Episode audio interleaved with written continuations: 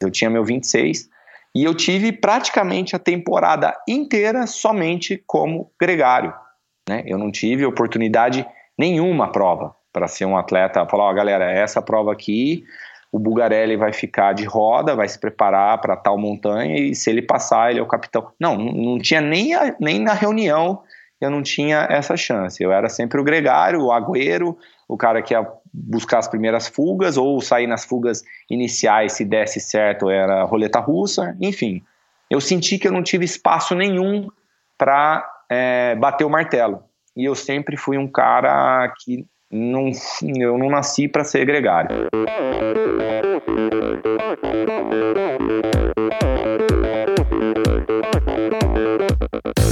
Oi, eu sou a Fernanda Keller. Eu sou João Amoedo. Sou Poliana Kimoto. Aqui é o Murilo Fischer. Aqui quem fala é Ronaldo da Costa. Olá, sou Henrique Avancini.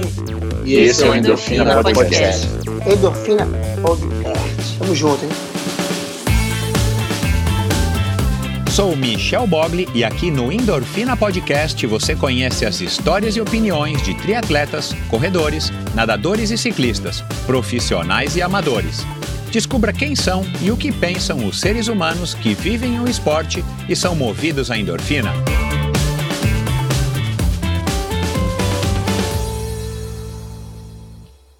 Mais uma vez, este episódio em oferecimento da Probiótica por sinal, tenho certeza de que você já tem acompanhado o trabalho muito legal que a probiótica vem fazendo, investindo não apenas na fabricação de produtos de primeira linha, é claro, mas também ao patrocinar provas e atletas. Aliás, parabéns à probiótica pela iniciativa. Estamos precisando de empresas que acreditem no esporte de uma maneira sustentável e o apoio aos atletas profissionais é uma parte importantíssima nesse processo. Aliás, muitos atletas já comentaram a esse respeito aqui no Endorfina. Probiótica produz uma linha específica de suplementos da mais alta qualidade para os esportes de endurance, tanto para os seus treinos quanto para as provas. Você encontra uma linha completa de carboidratos, desde o tradicional Carbap Gel até o Carbap Pós 4x1, diversos tipos de proteínas, energéticos como a D-ribose e a destrose, glutamina, creatina e os BCAAs que seu nutricionista já deve ter recomendado. Estes produtos e toda a extensa e completa linha de suplementos da probiótica você encontra na Quality Nutrition. Apenas uma loja com experiência, conhecimento e excelência da Quality Nutrition é capaz de oferecer a variedade e o atendimento que você procura. Uma ideia bacana da Quality Nutrition, e que, ao meu ver, foi uma grande sacada do Marcelo Kim, foi a criação dos combos promocionais. Você compra três produtos iguais e ganha um desconto que pode chegar aos 50%. Outra sacada é a Quality Week em toda a última semana do mês, cerca de 80 produtos nacionais e importados entram em promoção, com descontos que também podem chegar aos 50%. Além dos três endereços em São Paulo, você pode comprar convenientemente de qualquer lugar do Brasil através da loja virtual da Quality Nutrition. Você tem literalmente na ponta dos dedos acesso a uma quantidade inimaginável de marcas e produtos, Acesse qualitynutritionloja.com.br e faça suas compras hoje mesmo. A Probiótica é patrocinadora oficial do circuito Ironman Brasil e 3-Day Series 2019 probiotica.com.br. Acesse o site agora mesmo e conheça a linha completa de produtos da Probiótica. No Instagram, Probiótica Oficial e Quality Nutrition Loja. Siga os perfis e fique por dentro das últimas novidades dessas duas marcas. Olá, seja bem-vindo a outro episódio do Endorfina Podcast. Quem não acompanhou o episódio da semana passada, quem por acaso ainda não é um assinante, não é um seguidor do Endorfina, aliás, eu recomendo, tenho dito isso aí nos últimos episódios. Isso com certeza ajuda o Endorfina a se tornar mais relevante e a ser recomendado para quem não está ligado ainda no Endorfina quando você segue ou assina o Endorfina gratuitamente no, no Apple Podcasts, no Google Podcasts, no Spotify no Deezer. A essa altura do campeonato eu não sei, eu acho que o Deezer ainda não está com todos os episódios, enfim. Mas se você assina ou segue o Endorfina nesses aplicativos ou em outros aplicativos de podcasts, os conhecidos agregadores de podcast, toda quinta-feira você recebe um novo episódio no seu smartphone. E aí, se, interessa, se interessar o convidado, você clica lá e ouve. Se não interessar, depois você deleta. Então, é, quem não está ligado, o episódio da semana passada foi um episódio muito legal, um episódio que também foi um um, um, um recorde de audiência com Tony Canaan, o piloto, piloto sim, verdade, o que, que o Tony Canan estava fazendo aqui. O Tony Canan, ele é triatleta há 20 anos, é um cara que é um ávido triatleta, claro, amador e dentro das possibilidades com uma agenda tomada aí de compromissos é, não somente da, de treinos e de provas, mas é, de compromissos com patrocinadores, de viagens e tudo mais. Mas ele é um cara muito legal que me foi apresentado por um outro triatleta, aliás, o, o, o, o triatleta que foi o primeiro é, vencedor do primeiro triatlon, o vencedor do primeiro triatlon que aconteceu aqui no Brasil em 1982, o Carlos Roberto Dolabella, e o Beto Dolabella me apresentou, o Tony Canan e sugeriu a, a, a, conversa e foi uma conversa de fato muito interessante. Então, se você não ouviu, vai lá e ouve. Se você está começando a ouvir o Endorfina agora, depois de conhecer através do Tony Canan, seja muito bem-vindo. Vocês não se arrependerão, principalmente porque o convidado de hoje, de novo, é um convidado especial, um convidado muito interessante um convidado que foge aí da curva do estereótipo do, do atleta. Infelizmente, a gente tem aí um estereótipo de atleta é, aqui no Brasil que muitas vezes é, é negativo, é pejorativo, é, enfim, pessoas que, que não têm muito conteúdo. E eu estou conseguindo provar aqui no Endorfina é, que há atletas, sim, com bastante conteúdo, com bastante história, atletas que merecem ser ouvidos. E o Otávio Bulgarelli não é diferente. É um ciclista, um ciclista que agora está é, aposentado, continua pedalando amadoramente, mas inclusive vencendo, ele é o vencedor das últimas edições do Letap Brasil, inclusive é, na edição de 2018 ele venceu o Letap Brasil e ganhou como prêmio participar de algum Letap em qualquer lugar do mundo, né, onde acontecem os Letaps e hoje tem cada vez mais é, países. E ele escolheu participar do Letap de Londres e o cara chegou lá e ganhou a prova de Londres, surpreendendo a tudo e a todos. E ele conta aqui um pouco como é que foi essa, aliás, como é que são essas experiências, mas principalmente essa experiência de se tornar um atleta amador campeão é, de uma prova tão importante quanto o Letap Brasil e quanto o Letap é, bicampeão do Letap Brasil e campeão do Letap da Inglaterra, uma prova super competitiva. E ele vai contar aqui um pouco do segredo da vitória dele. E ele é um cara é, é que veio aí de uma família de fazendeiros, o avô era fazendeiro, ele foi criado ali frequentando fazenda no sul de Minas e praticou desde torada com porco, que ele conta aqui um pouco na fazenda, até kart, kart competitivo, natação, corrida. Ele era um garoto super ativo quando jovem. E aí ele ficou é, conhecendo o triatlon também através aí dos Jogos de Verão. Oscar Galindes, principalmente, é um cara que chamou muito a atenção dele na época, que já teve aqui também no, no Endorfina. E aí ele acabou é, experimentando através da bicicleta da tia, o Macaloi 10, é, o ciclismo competitivo. E aí ele ingressou na carreira, chegou a fazer uma temporada na Europa. E ele fala dessa temporada na Europa, ele fala o que, que motivou, o que, que atraiu ele é, no ciclismo. Ele conta um pouco aí dessa carreira, ele conta um pouco da realidade do triatlon, é, desculpa, da realidade do, do ciclismo no Brasil. Enfim, uma conversa muito legal, um cara super esclarecido e que hoje é dono de um canal no YouTube chamado Dicas do Bulga. É, na verdade, o canal chama Ciclismo Expert, mas o Dicas do Bulga, o hashtag Dicas do Bulga, é, se você não conhece, vai lá depois e, e, assiste alguns vídeos super legais. O cara é super fluido, o cara fala direitinho, o cara tem um, um carisma bacana, o cara tem. Um, os vídeos dele tem uma, um, um quê aí de de humor, então é um cara super interessante e, e, e, enfim, um cara com bastante conteúdo, como não poderia deixar de ser para estar tá aqui no Endorfina. Então, uma conversa interessantíssima com o ciclista Otávio Bulgarelli, que vocês vão ouvir aqui agora. E mais uma vez, obrigado a todos que têm é, escolhido apoiar o Endorfina através da plataforma Apoia-se. Na semana passada, é, durante um dia, teve um probleminha é, foi um dos meus apoiadores que acabou me, me revelando esse probleminha na plataforma, mas ele foi corrigido no mesmo dia. E também na semana passada a gente teve um problema no Spotify, é, que na verdade não é um problema, enfim, que eu consiga resolver, mas foi algum bug aí no Spotify que já voltou também ao normal. E como eu disse no começo, eu não sei se o Deezer tá já é, com todos os episódios, mas eu estou trabalhando com o meu hospedador, onde eu coloco os meus arquivos de, de podcast para que o Deezer tenha rapidamente todos os episódios, inclusive esse episódio aqui do, do Otávio Bulgarelli. Então, obrigado a vocês que têm participado, apoiado o Endorfina, que tem espalhado, que tem feito stories, que tem replicado o endorfina entre seus colegas aí, os familiares, colegas de trabalho, colegas aí de treino. É dessa maneira que o endorfina tem para crescer e para ganhar cada vez mais ouvintes, impactar cada vez mais pessoas aqui no nosso Brasil e no mundo, porque não são 72 países na última contagem que eu fiz. Bom, pessoal, vamos lá, chega de bate-papo, vamos ouvir agora o Otávio Bulgarelli em mais um episódio interessantíssimo do Endorfina. Valeu.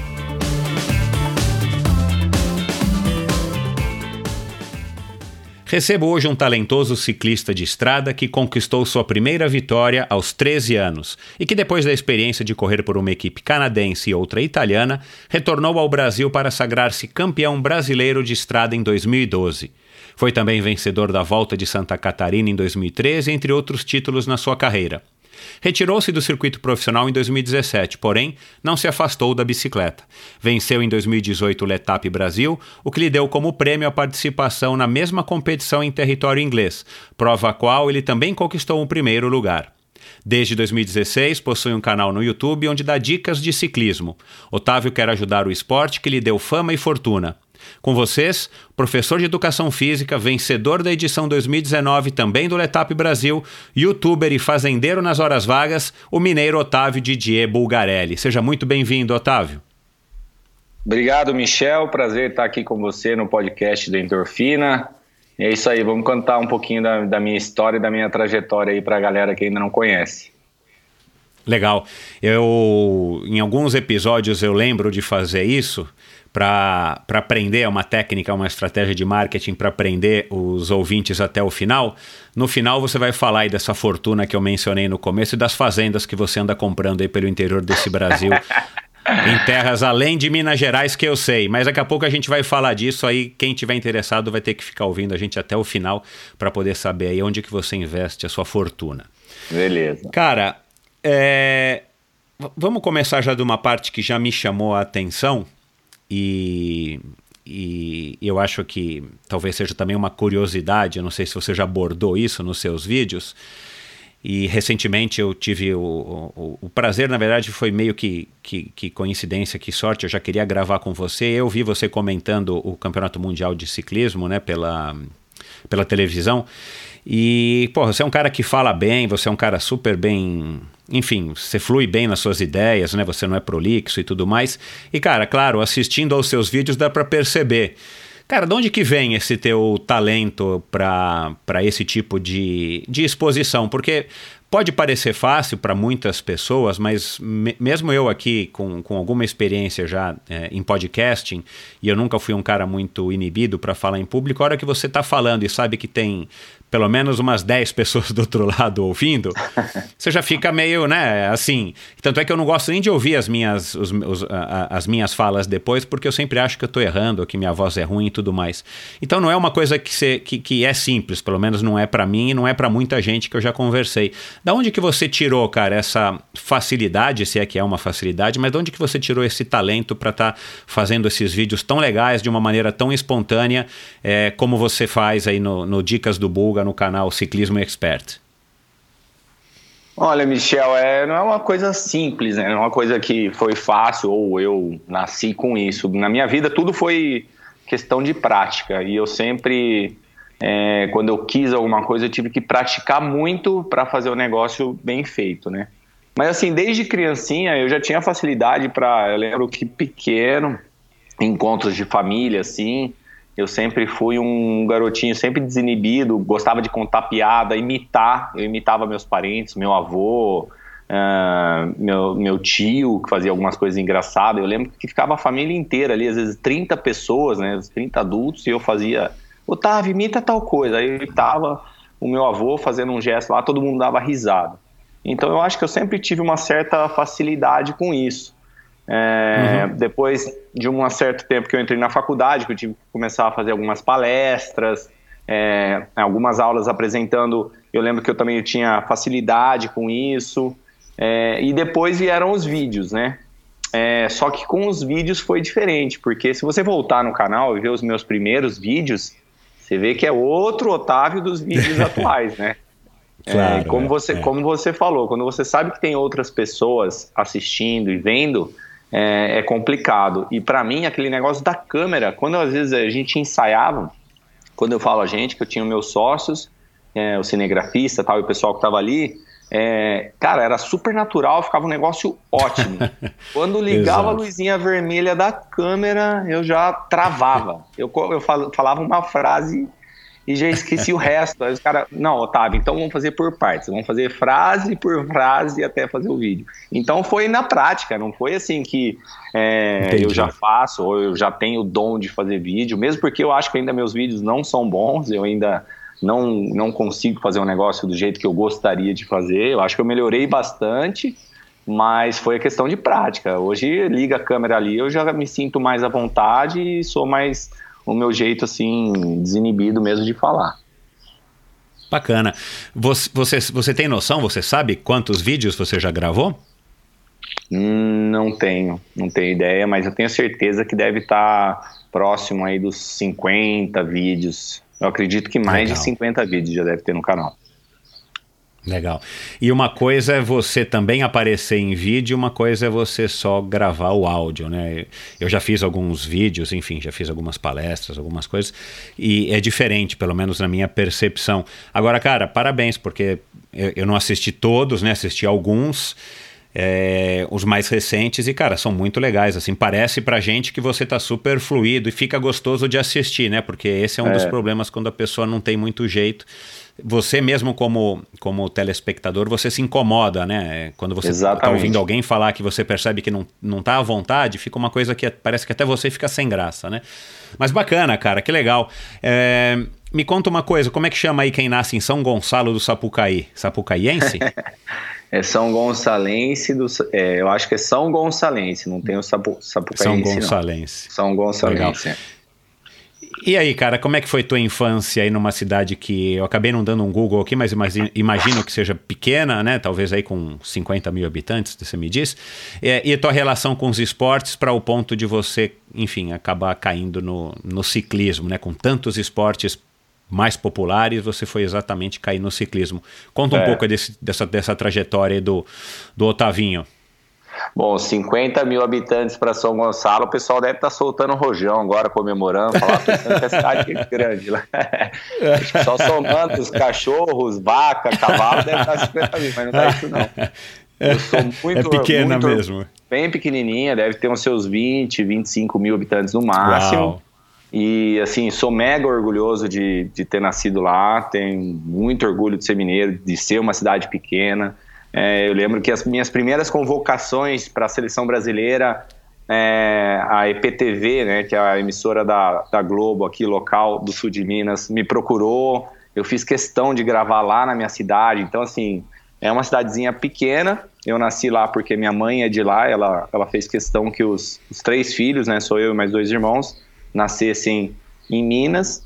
Mas eu logo pequenininho já fui morar em Campinas, que era a cidade do meu pai e minha mãe queria que a gente tivesse escolas, estudos, é, oportunidades depois para trabalho e tal em cidade grande. E São Gonçalo não ia oferecer para gente. Mas assim, todas as férias, sempre voltava para Minas para visitar. É, a gente falou das fazendas da, da família da minha mãe. É, meu avô era fazendeiro, né? Tinham várias fazendas na região de, do sul de Minas. Então eu voltava, eu sempre amei fazenda. Então nas férias escolares eu voltava muito para Minas, mas assim, eu fui pequenininho para Campinas, então assim, eu sou mineiro, né, de São Gonçalo e também campineiro de coração, porque a minha mais da metade da minha vida eu vivi em Campinas. E é muito história... perto daí Campinas? Campinas até São Gonçalo são três horas, às vezes não dá nem três horas é. de carro, né, 250 quilômetros. Uhum. Quando Legal. você é criança, fica tudo longe, né? Eu era daqueles que entrava no carro e já começava, tá chegando, tá chegando, mãe, tá chegando. Minha filha é assim. É. É, é. Mas e aí, como é, que, como é que era a tua relação com os esportes, sendo um garoto aí criado, enfim, criado não, mas com essa relação aí com fazenda e tal, e depois indo para Campinas?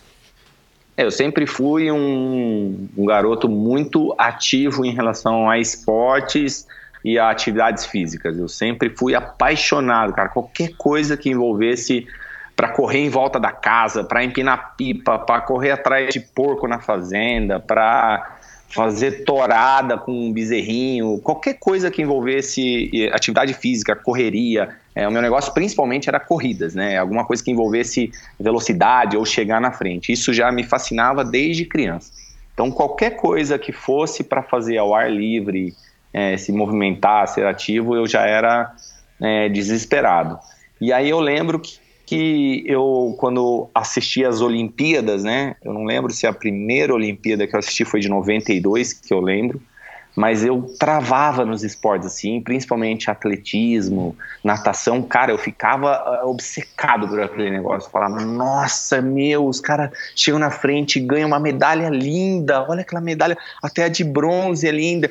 Então eu já via que eu tinha um, uma paixão por, por esportes, né? E, e, eu, e eu tinha muita, como eu falei, muita vontade de fazer alguma coisa que fosse competição de chegar na frente, de velocidade e tal. E eu, muito novo, com, não lembro, sou oito para nove anos, é, os meus tios, né, lá de Campinas, e meu pai, eles participavam, assim, como hobby de algumas treinos e competições de kart. E aí eu ficava imitando, assistindo fitas, né, aquelas fitas antigas, é, VHS que eles gravavam, eu punha é repetitivamente para assistir o meu pai ou meu tio pilotando no, no, kart e eu sentava numa cadeirinha e ficava imitando o barulho do kart na frente da televisão. e aí meu, meu pai viu aquela aquele meu interesse, aquela minha vontade talvez de andar de kart, ele ofereceu, você quer começar a andar de kart? A gente pode comprar um kart pequeno para você e ver se você gosta. E eu topei na hora. Claro. Então, meu primeiro, meu primeiro esporte que eu fiz assim para competir mais seriamente, né? Porque eu fiz futebol, natação, atletismo, Olimpíadas escolares eu ficava louco. Olimpíadas escolares eu queria todas as provas, é, participar de tudo, futebol, handball, natação, corrida, qualquer esporte eu entrava. E eu me dava bem, na maioria dos esportes eu me dava bem. É, principalmente corrida a pé. Corrida a pé, as de resistência eu ganhava quase todas. Eu lembro que eu era um garoto menor, assim, que o pessoal da turma. Eu sempre fui um, um cara que demorou para crescer, né? Sempre fui o mais atrasadinho em termo físico, né? Em relação aos, aos meus companheiros de, de idade, de classe. Então, assim, eu tomava pau em em qualquer coisa de força, né? Então tinha que tacar a bola mais longe, eu não conseguia. Natação eu era baixinho, eu não conseguia. Mas outros esportes, que às vezes não dependia tanto da, dessa parte da, da, força física, resistência, por exemplo, eu ganhava. É, Legal. Futebol eu sempre também me dava bem, que eu era muito ágil, muito rápido, me dava bem. Então, é, eu sempre fui muito, muito competitivo e nas épocas de Olimpíadas escolares, que nem eu falei, eu ficava louco, queria participar de tudo. Porém, nunca é, me especializei num esporte e fui a fundo. Foi quando apareceu o kart. Aí, com o kart, sim, eu comecei a fazer mais sério, comecei a me dedicar. É, comecei a ir para algumas competições. Lá em Campinas, eu competia no cartódromo lá de Campinas mesmo. É, depois comecei a competir no cartódromo da Skin Cariol, lá de Itu, que era um nível muito mais alto, porque daí eu pegava os meninos de São Paulo, já vinham equipes e tal, era outro nível. É, só que chegou um momento da minha carreira de kart que meu pai não tinha mais condição financeira para bancar minha carreira, né? É um esporte realmente muito caro, né? É, eu lembro que ele me falava assim, é, o dinheiro que gastava para a inscrição da prova, para os pneus. Eu lembro que era um, um, um jogo de pneus para classificação, um jogo de pneu para compi competir, um jogo de pneu para treinamento, fora o que pagava de mecânico, preparação de motor, os equipamentos. Eu lembro que era, era bastante dinheiro. E aí chegou um momento que meu pai falou: Olha, eu não consigo mais tocar a sua carreira, vamos tentar. Ele fez, lembro que ele me ajudou um monte em, em book, em preparou um mega currículo para mim e falou: vamos começar a bater atrás das empresas para ver se é, a gente consegue algum tipo de patrocínio para você seguir nas competições. Eu lembro uhum. que eu uhum. fiquei mega desanimado, ficava horas e horas na, na internet. Então, por exemplo, ah, vamos fazer um patrocínio da Nestlé. Aí eu ia lá, www.nestlé.com.br. Aí eu ia na parte do marketing, saque e tal, e tentava achar um e-mail da parte de marketing da Nestlé, por exemplo. E aí eu fui em, sei lá, cara, 200, 300 empresas assim grandes e mandava e-mail para todas. É, a maioria eu lembro que respondia, tal, dava boa sorte, mas é, eu não consegui patrocínio. É, e aí eu comecei a parar, né? Eu não ia mais para treinamento, eu não ia mais para competição, eu não, comecei a desanimar. Meu pai viu que eu estava muito desanimado. Voltei a jogar bola com meus amigos, porque eu também tinha me afastado de um monte de coisa, comecei a nadar tal. Foi quando surgiu uma. Passava no esporte espetacular, eu lembro certinho. Não sei se era jogos de verão ou competições de verão tal. Nesse domingo especificamente era uma prova de triatlo. E eu tava. É, jogos de, de verão. Jogos de verão, exatamente. Então é, tava, tava tendo a prova de triatlo eu lembro até que foi o campeão dessa prova, Fast Triathlon, foi o Oscar Galindes, que depois eu tive até a oportunidade de correr junto com ele. Ele fazia algumas provas pela Memorial de Santos, que eu já fui atleta da Memorial. Então, assim, eu lembro certinho que ele tinha um diferencial muito grande na prova de ciclismo. E aí eu olhei para a competição, né, para o triatlon, só que o que me fascinou foi a prova de ciclismo, né? Eu lembro que pelo Oscar Galindes ter vencido, e eu lembro o comentarista, o locutor, não lembro, falou: não, ele se destaca muito no ciclismo, é onde ele faz a diferença, pode ver que a pedalada dele é mais forte, não sei o quê. Então, e aí meu pai jogou a, a iscazinha, né? Ele falou: Ó, oh, sua tia tem uma bicicleta Caloi 10 lá, se você quiser, a gente pede emprestado e vamos lá na Lagoa do Taquaral, né? A Lagoa do Taquaral é o, vamos dizer, o Parque Ibirapuera de Campinas. Exato, é de Campinas. Né? Então eu falei, pô, não é uma má ideia não. E se a gente pedir emprestado para ela, né? A bicicletinha, a gente vai lá, vamos. Aí meu pai falar, é, vamos lá, vamos ver quanto, qual é o tempo que você faz em uma volta na lagoa. Aí eu falei, nossa, vamos, vamos, eu quero ver. Eu vou baixar tempo e eu vou fazer. Aí comecei a empolgar. Aí ela, a gente pegou a bicicleta. E teu pai já sabia, né? Já tinha percebido que você era competitivo, né? Ele também usou já. uma ferramenta, uma, uma isca legal, né, para te, é, pra te chamar pro esporte. Meu pai já sabia, porque na época do kart, acho que foram dois ou três anos de kart, ele que me levava para todas as provas, ele que me incentivava muito, e ele, como meu pai vendo ali uma, uma, uma criança né, de 9, 10 anos, e eu provavelmente devia demonstrar muito quanto eu queria ganhar, o quanto eu, eu era competitivo, ele percebeu com certeza isso de mim, e aí ele percebeu também que eu, eu tava triste, né, cara, porque eu não tava mais fazendo esporte, tava ali frustrado porque eu não podia seguir mais no kart que eu não tinha patrocínio, não tinha mais dinheiro. Então ele jogou uma isca e eu peguei na hora. E assim, é, eu sempre quis é, ser atleta é, profissional em algum esporte. É, no kart, talvez eu não me achei, porque eu ficava também um pouco frustrado no kart, porque eu via que chegavam uns, uns meninos de São Paulo, por exemplo, com 10 motores, cinco chassis, ah, né, tá, equipamentos é. assim. Aí o cara testava cinco motores no dia, o motor que estava mais forte, porque tem pequenos detalhes às vezes no motor ou pequenas diferenças de regulagem para cada tipo de circuito faz uma mega diferença. Né? E eu tinha claro. um kart, né, um chassi, um motor, um, um escapamento, uma. Então é, eu via que eu dependia mais da máquina do que da minha pilotagem. Então, quando eu vi que no ciclismo é, o motor era eu, né, e a, aí a, a máquina dependia, fazia muito menos diferença no, na prova do que o, o, atleta, foi onde eu me apaixonei assim cegamente pelo ciclismo. É, eu vendi o kart, né, antes eu ainda fiz algumas pedaladas com a Caloi 10 da minha tia lá na lagoa, tal. A bicicleta era assim, quadro 60 e eu tinha 1,40m.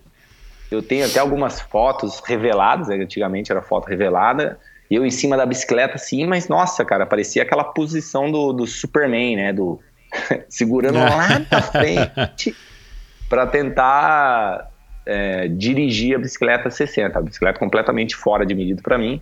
Aí logo depois eu vendi o kart e comprei uma bicicletinha já na minha medida, né? Eu lembro que o quadro que eu comecei, né, com 13 anos, era um quadro 49. Aí sim, com essa bicicleta, eu comecei a ir para as primeiras competições juvenil. Que era uma, era uma baço vermelhinha. Exatamente, foi minha primeira bicicleta, foi essa baço vermelhinha que eu comprei com dinheiro da venda do kart. Então eu vendi Pô, o meu kart E eu lembro que deu certinho. Eu vendi o kart por 800 reais e comprei a Baço Vermelhinha por 800 reais. Então, aí foi onde eu pulei de um esporte para o outro. E, e, o que que te e o que que te atraiu na, na, bicicleta? Você já andava de bicicleta quando garoto em Campinas? Você passou pela pela fase da, da BMX e, e enfim, ir, com os amigos dar uma volta no Taquaral ou sei lá onde para a escola?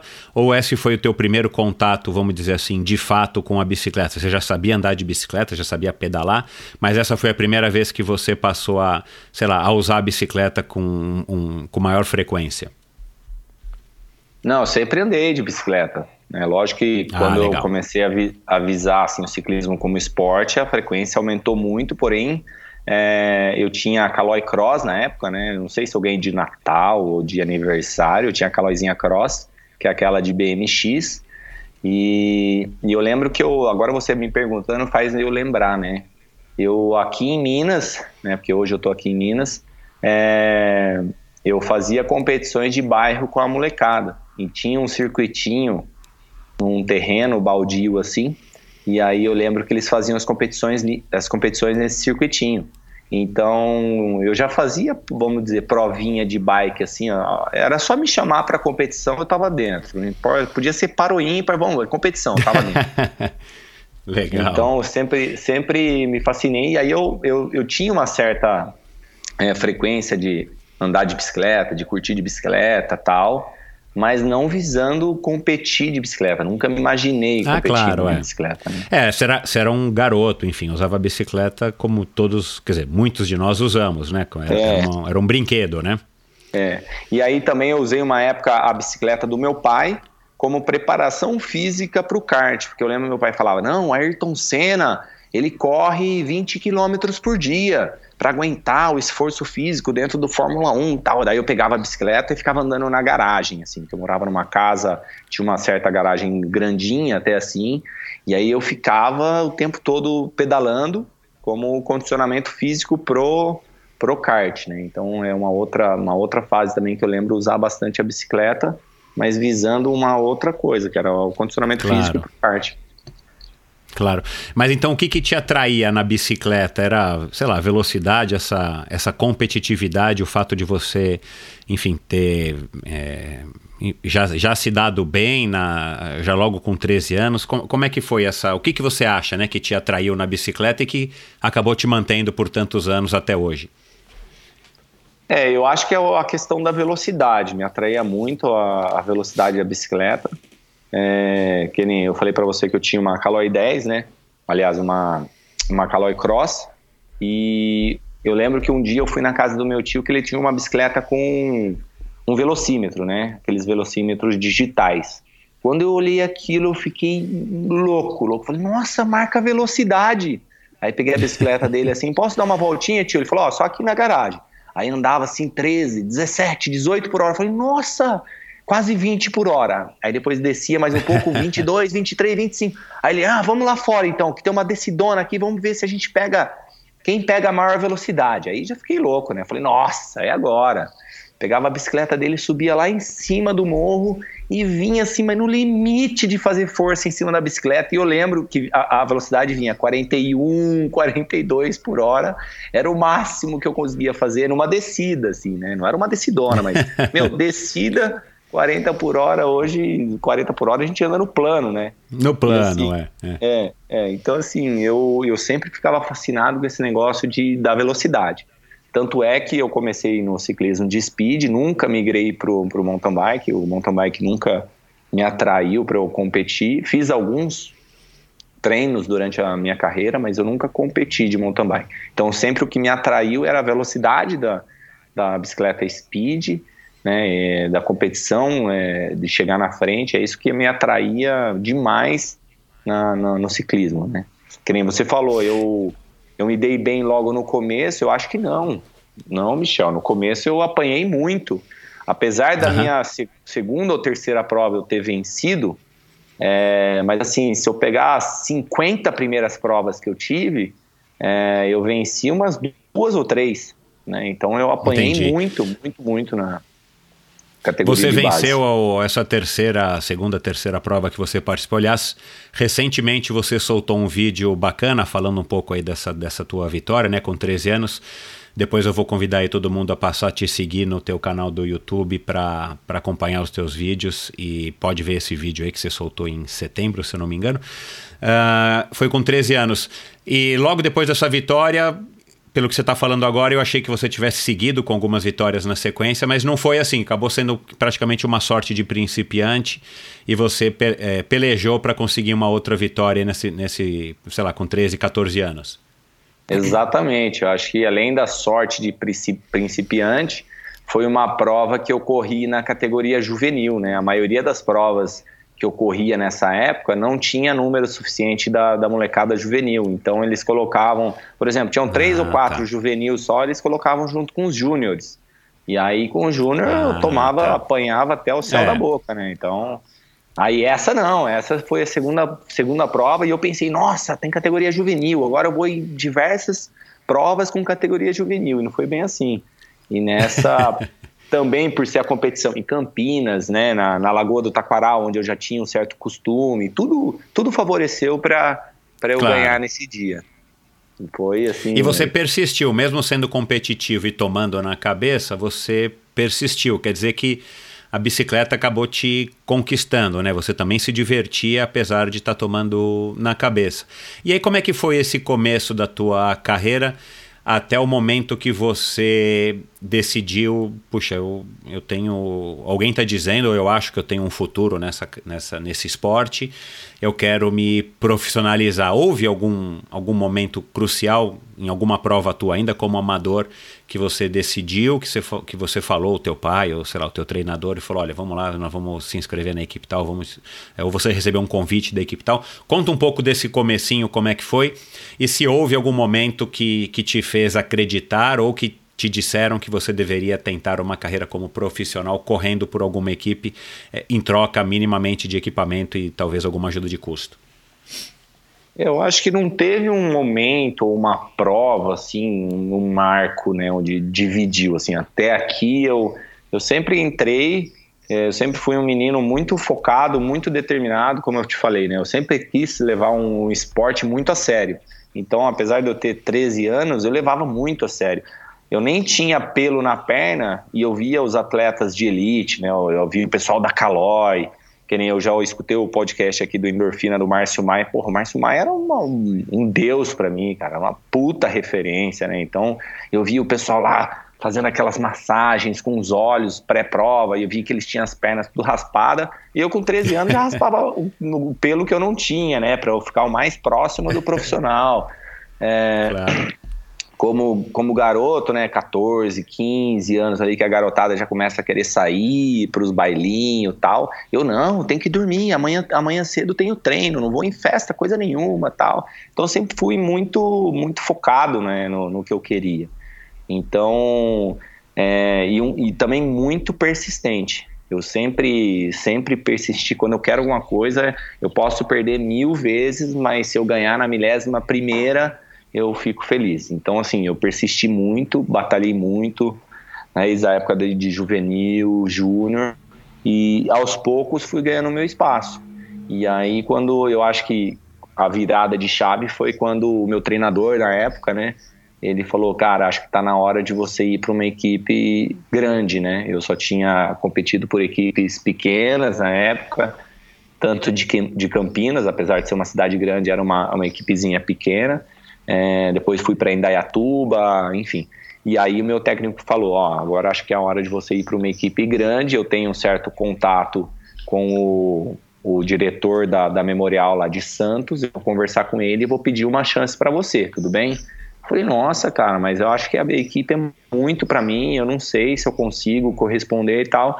E ele conseguiu, ele conseguiu uma vaga para mim na, na Memorial, é, inclusive competi junto, ó, né, ao lado de Márcio Mai, Hernandes Quadri Júnior, Antônio Nascimento, é, o Rodrigo Morcegão, cara, tinham só fera, só fera do ciclismo brasileiro tava lá e eu, ali no meio, né, então assim, cheio de cobra criada, e o cara me jogou lá, mas foi um puta ano de aprendizado. Eu, eu, eu, eu Imagino.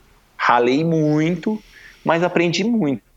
Foi ali que acho que virou a chave do que era competir, se comportar e treinar como amador e passar a profissional. Então, a partir desse ano, minha, minha cabeça mudou, minha rotina mudou, minha maneira de pensar sobre prova, sobre treinamento mudou. Foi onde realmente eu comecei a, a melhorar muito o meu desempenho e minha, meus resultados nas provas. E quando é que surgiu essa oportunidade do, de ir para o Canadá, que pelo que eu li aqui você ficou só alguns meses, e aí acho que com a ajuda aí do Mauro você migrou direto para uma equipe italiana. Exatamente. Eu aí eu tive o convite de ir para Calói, depois de alguns anos, eu passei pela Memorial, depois eu saí da Memorial, passei por a equipe de Iracemápolis, uma equipe também do interior de São Paulo, com o Buque, mas uma, uma equipe também que revelou muitos talentos do ciclismo nacional. E do Buque eu tive a minha primeira convocação para a seleção brasileira, onde o Mauro, o Mauro Ribeiro era o técnico. E aí a minha convocação foi para os Jogos Sul-Americanos em Mar del Plata. Foi a primeira vez que eu tive contato com o Mauro. Eu falei, porra, é o Mauro Ribeiro, que já ganhou a etapa do Tour de France.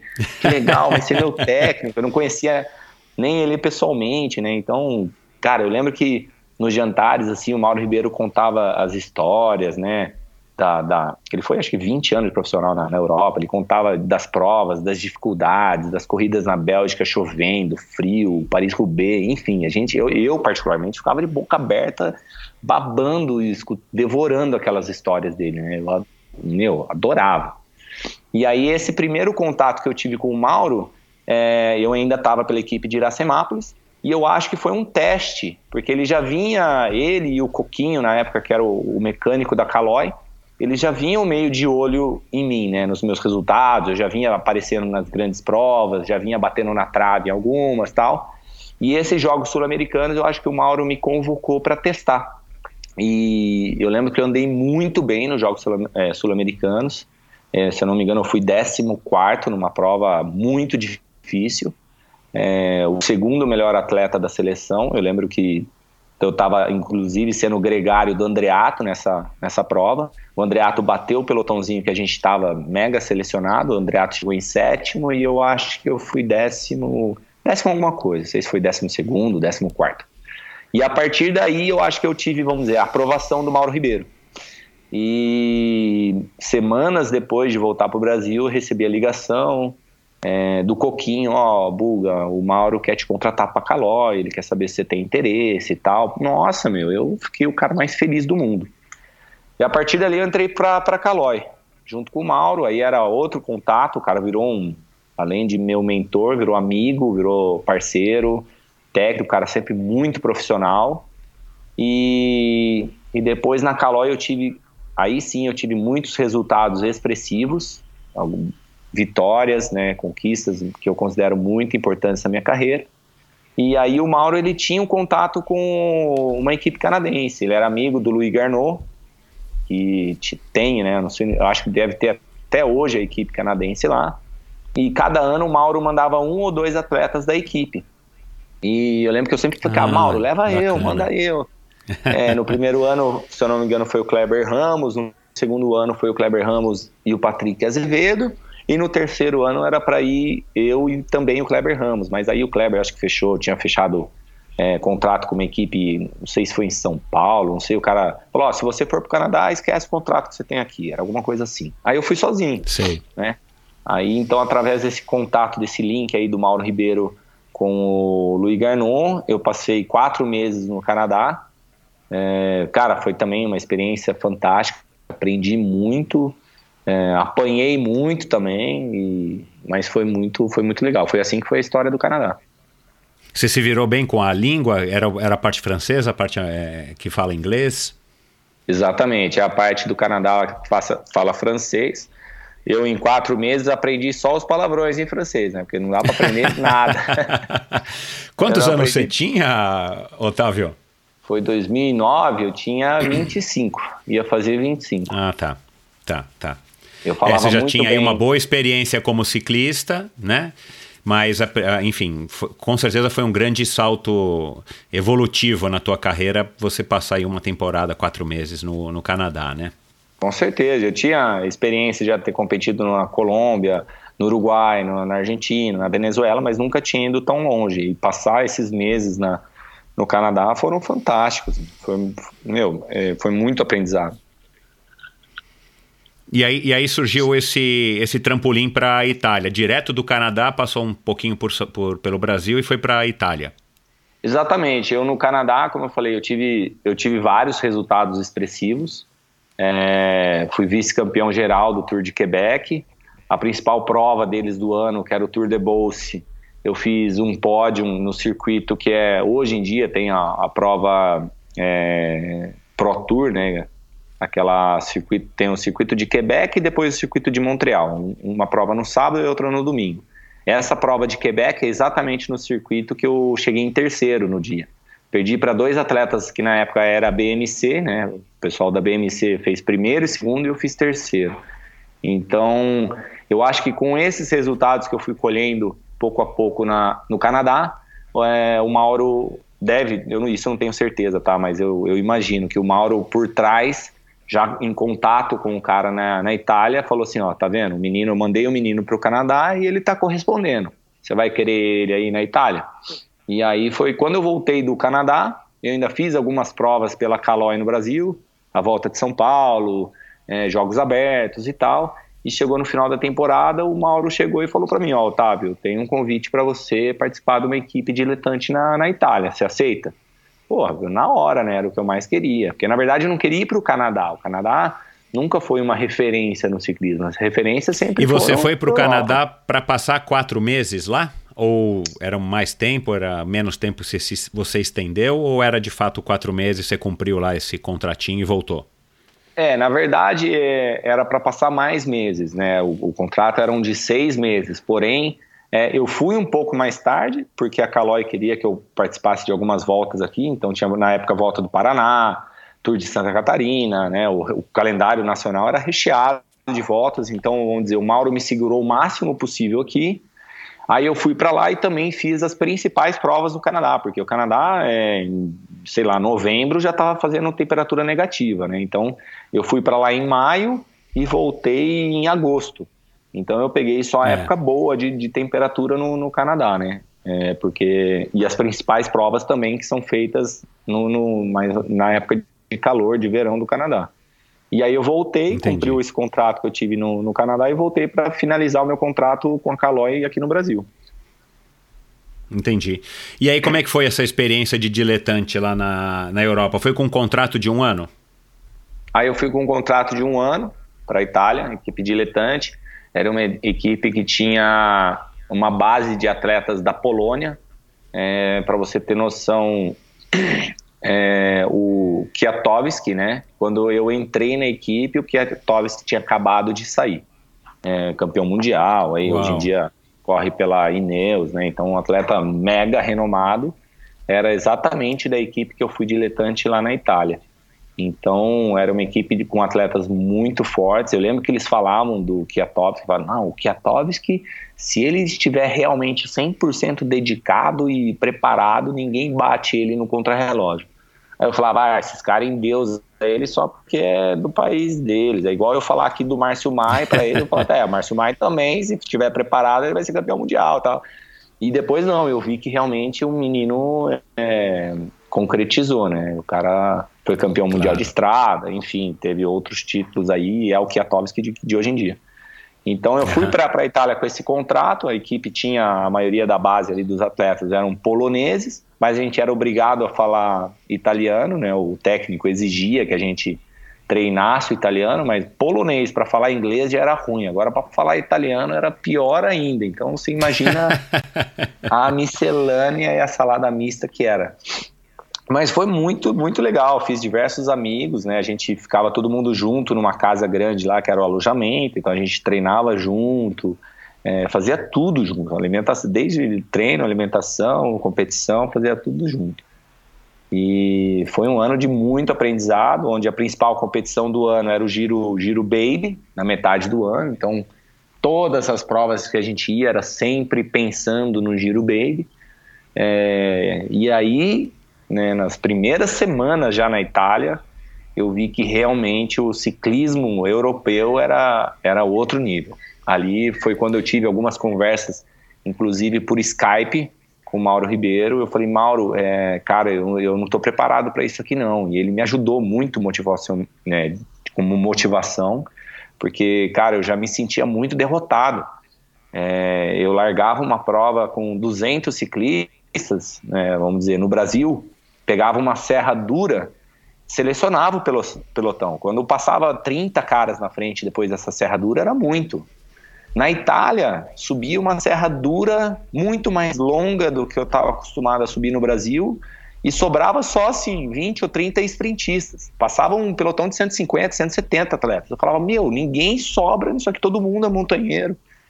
Então, eu percebia que o nível era muito, muito, muito, muito alto mesmo. O degrau do Brasil, até mesmo do Canadá, para a Europa, é, o degrau é bem alto. É bem, bem alto. Uhum. Aí, e, e, isso me motivou, né, me motivou, né? Porque eu, eu sempre fui um cara que muito competitivo e eu falava, meu, aqui então eu vou, vou, vou treinar e vou, vou me dedicar mais ainda para eu tentar o meu espaço aqui na Itália. E resultados assim, eu não tive resultados tão expressivos nesse meu primeiro ano, não tive nenhuma vitória, mas tive alguns uhum. pódios, né? Que já era uma coisa muito difícil. Quando você era top 10 em alguma prova lá, é, internacional, né, a prova que a gente chamava de classe 1.2 já, você, top 10 em prova assim, você já poderia considerar um cara assim muito forte. Então eu tive alguns resultados top 10, alguns pódios, se não me engano, três ou quatro pódios de terceiro colocado, é, que me fizeram me destacar dentro da equipe. E aí, onde foi, eu consegui também a, a ponte para passar profissional, porque eu também era um atleta de 25 anos na época, ia fazer 26, e era assim, era a minha última chance para passar profissional, porque na diletante eram atletas até 23 anos. Então eu lembro que tinham diversas provas que eu não podia Entendi. correr. Não podia correr porque eu já tinha 25.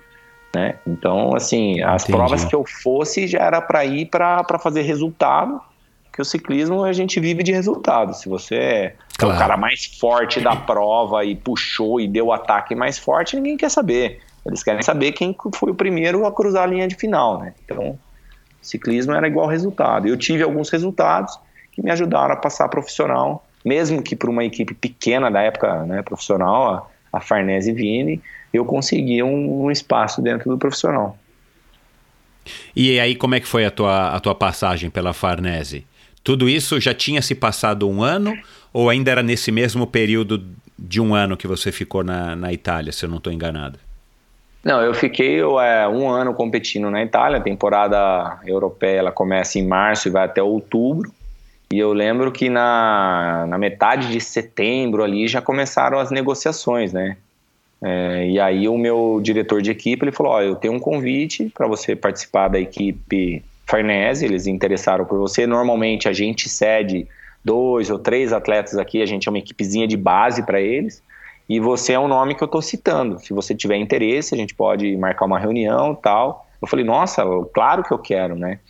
É, e aí foi quando, quando a gente fez uma reunião, meu técnico, meu manager né, dessa equipe pequena, com o manager da, da Farnese, sentamos num jantar e tal, e, e negociamos o contrato de, do próximo ano.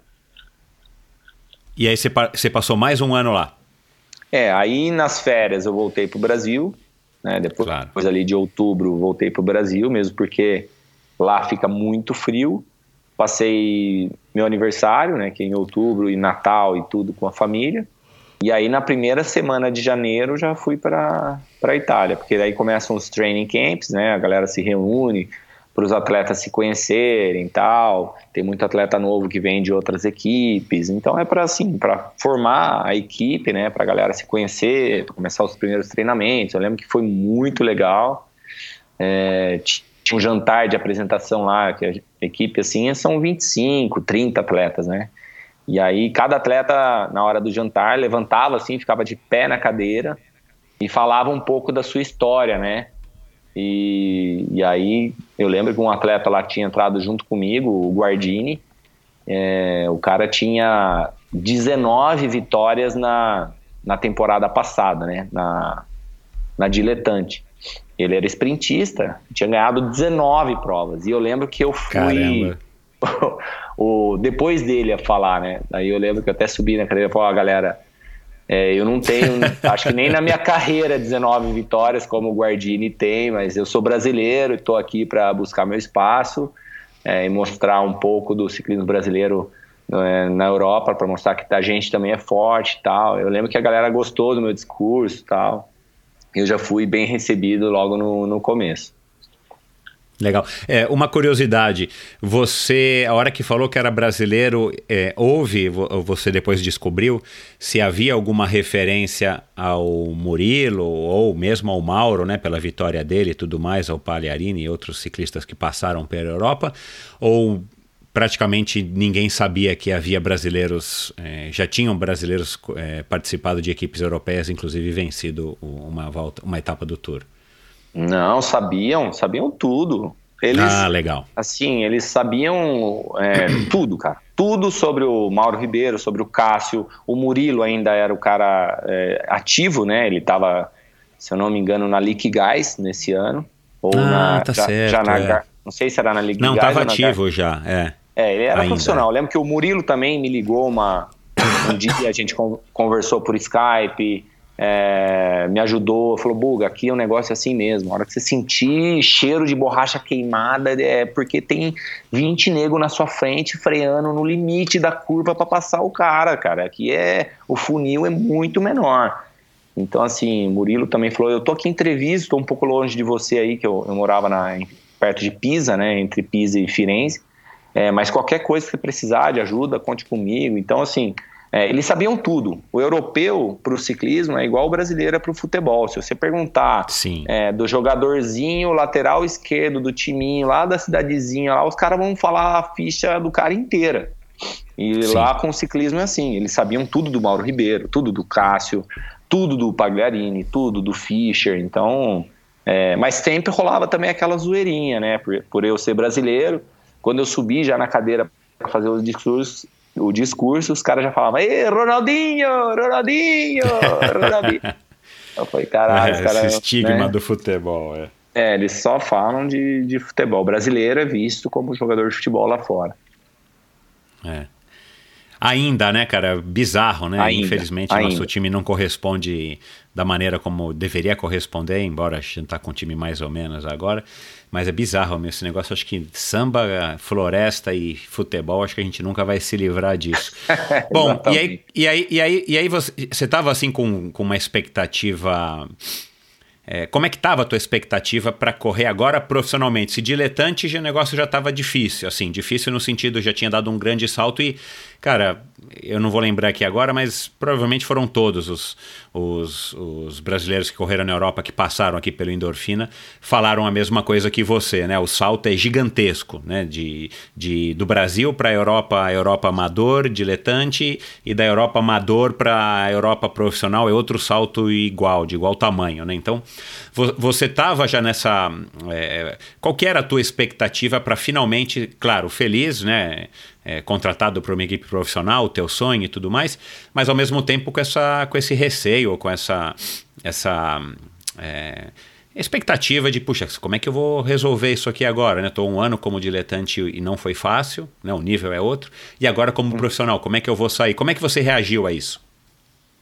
minhas expectativas eram as melhores, cara. Pô, eu tava mega empolgado, realizando o meu sonho de, de, de quando eu tinha 13 anos, né? Porque com 13 anos, é, como eu falei no vídeo lá do meu canal do YouTube, lá eu assistia o Giro de Itália e ficava babando. Meu sonho era correr o Giro de Itália. Então imagina, eu passando da profissional numa equipe italiana, eu tava a um passo de realizar meu sonho, que era pois é.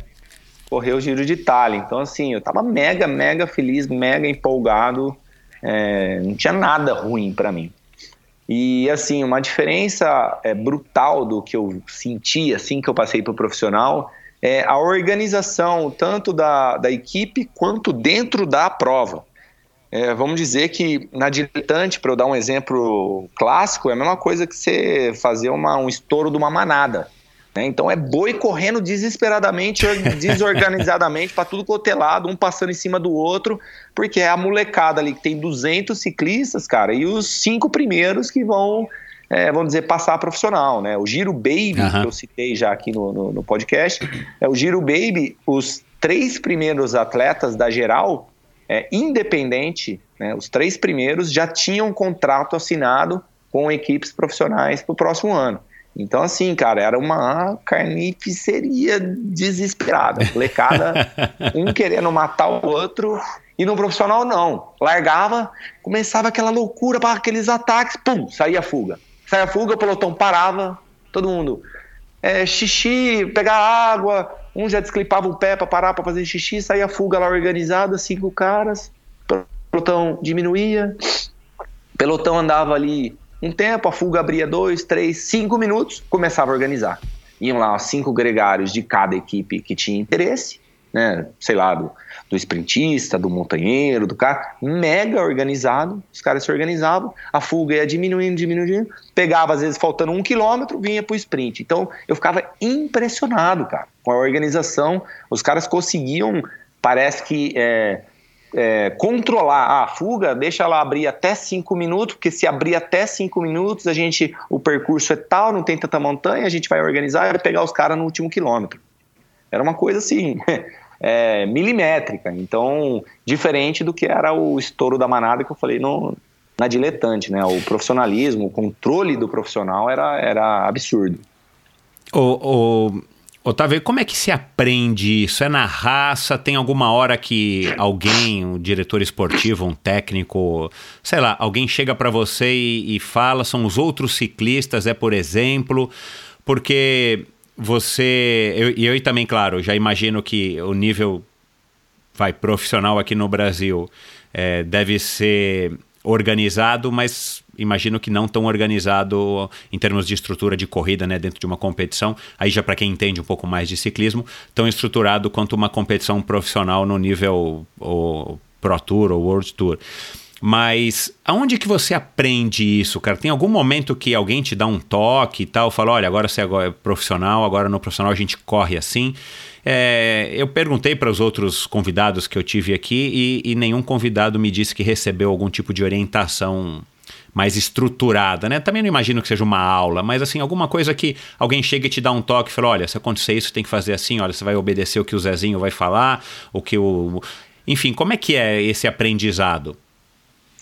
Eu acho que não tem uma parte teórica, né? Não, não existe um cara que vai falar, ó, oh, faz assim, assim, assado. Eu acho que é muito por exemplo, né? Você, uhum. você tá num pelotão ali de profissional e você vê todas as pessoas fazendo aquilo, né? Você uhum. é, tá perdido no meio do pelotão, de repente passam as equipes organizadas, né? Quatro atletas enfileirados, passa do seu lado direito mais quatro, cinco da outra equipe enfileirado.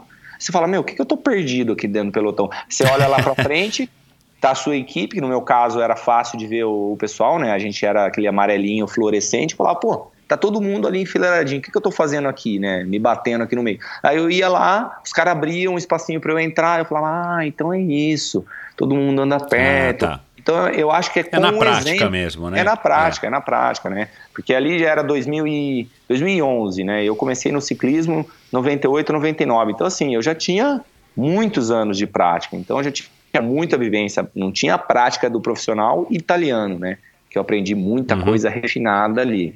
Mas tinha muita prática de prova de ciclismo, então era muito fácil de eu ver o que, que a maioria fazia, o que, que era correto fazer e ir aprendendo. Quando eu fazia alguma coisa muito grosseira, errada, os caras davam um toque ou outro. Exato, claro, é. Mas, é, é, mas é, o restante entendi. não não tinha um, um, professor, alguém que falar. E a gente recebia também muita ordem pelo radinho, né?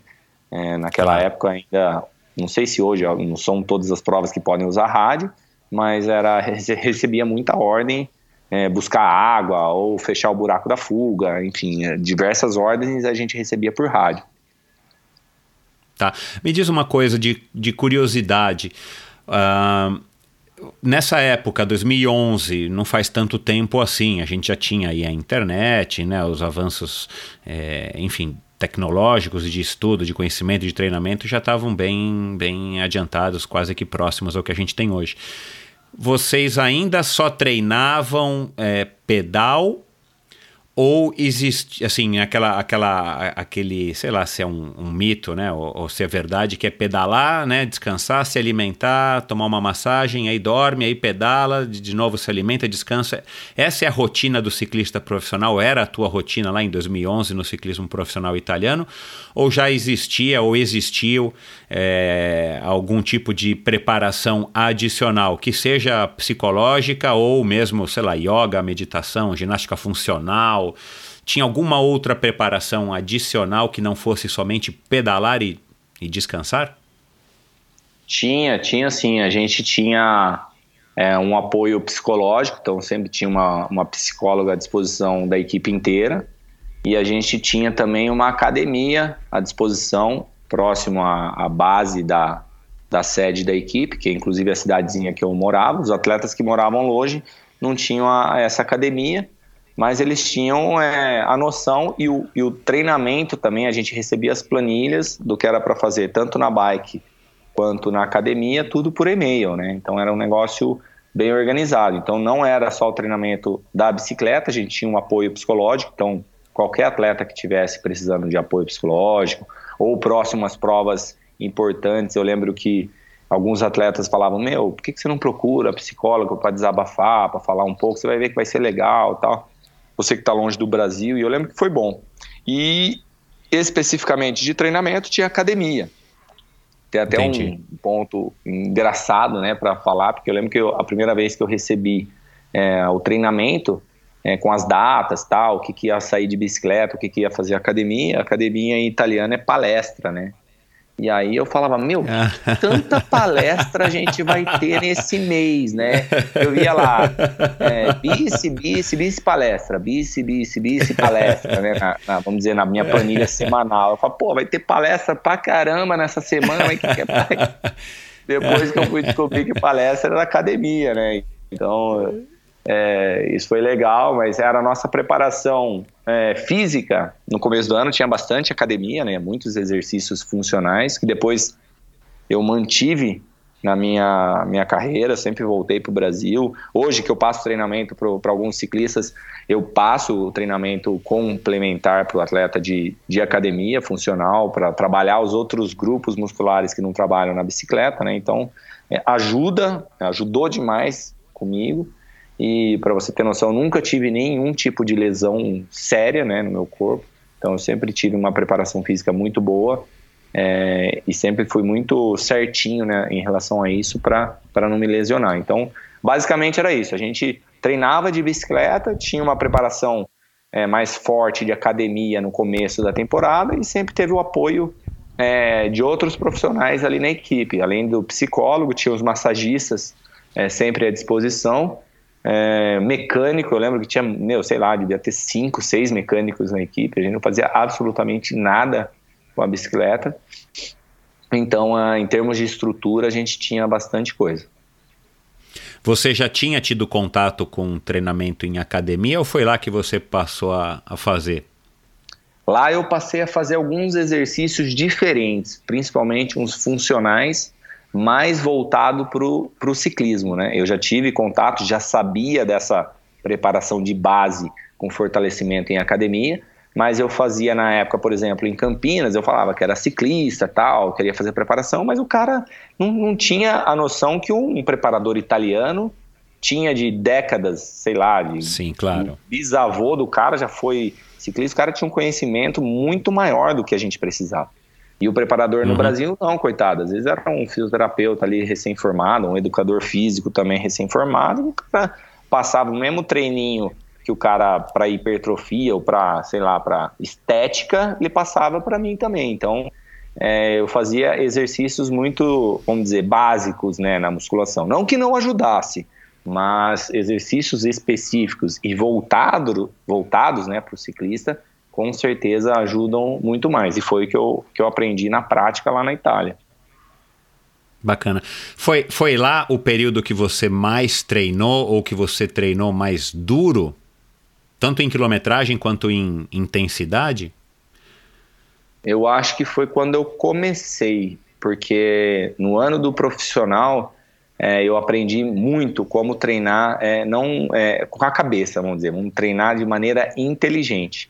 Porque imagina, profissional a gente tinha 24 horas somente o nosso trabalho era o ciclismo, né? A gente ganhava para uhum. performance. Então, assim, é, qual horário que a gente vai treinar? Ah, vamos sair às 6 horas da manhã? Não, eles saíam 9, 9 e meia. Porque daí a gente voltava 4, 5 horas da tarde, um treino longo, e pulava o almoço. Ah, mas por que que pula o almoço? Ah, porque a gente tem que emagrecer, tem que manter o peso. Então, o café da manhã era mega reforçado e o jantar com carne, mais voltado com proteína tal. Então, tiveram várias coisas assim que eu aprendi que eu comecei nesse ano do profissional, mas eu tive anos é, de treinamento tão intensos é, que eu tive nesse na Itália quando eu voltei para o Brasil. Porque eu voltei, vamos dizer, com essa bagagem, com essa experiência, e não tinha o porquê eu, vamos dizer, dar alguns passos para trás e voltar a fazer aquele meu treinamento antigo no Brasil. Né? Eu voltei claro. fazendo o meu treinamento que eu tinha aprendido na Itália e que eu, eu sabia que dava certo, porque se os profissionais, os melhores do mundo faziam assim, por que não imitar? Uhum. E aí foi quando você voltou. Você voltou porque o teu contrato acabou e você não conseguiu renovar, ou você voltou, vamos dizer, por escolha própria, para acabar se tornando campeão brasileiro, né, no ano seguinte, 2012? É, então, aí você falou um ponto mega importante. Eu até tive o convite para renovar meu contrato, é, não era interessante. É, tinham, eles tinham cortado várias, vários, vamos dizer, benefícios meus. É, o primeiro ano e único ano profissional que eu tive na Itália não foi um ano que me agradou, porque eu já era um atleta ali de 26 anos, é, vamos dizer, velho para o ciclismo, porque se eu tivesse ali meus 20, né, como o Guardini tinha, tinha acabado de fazer 19 anos, era o primeiro ano dele, é, seria uma coisa diferente, mas eu tinha meu 26 e eu tive praticamente a temporada inteira somente como gregário.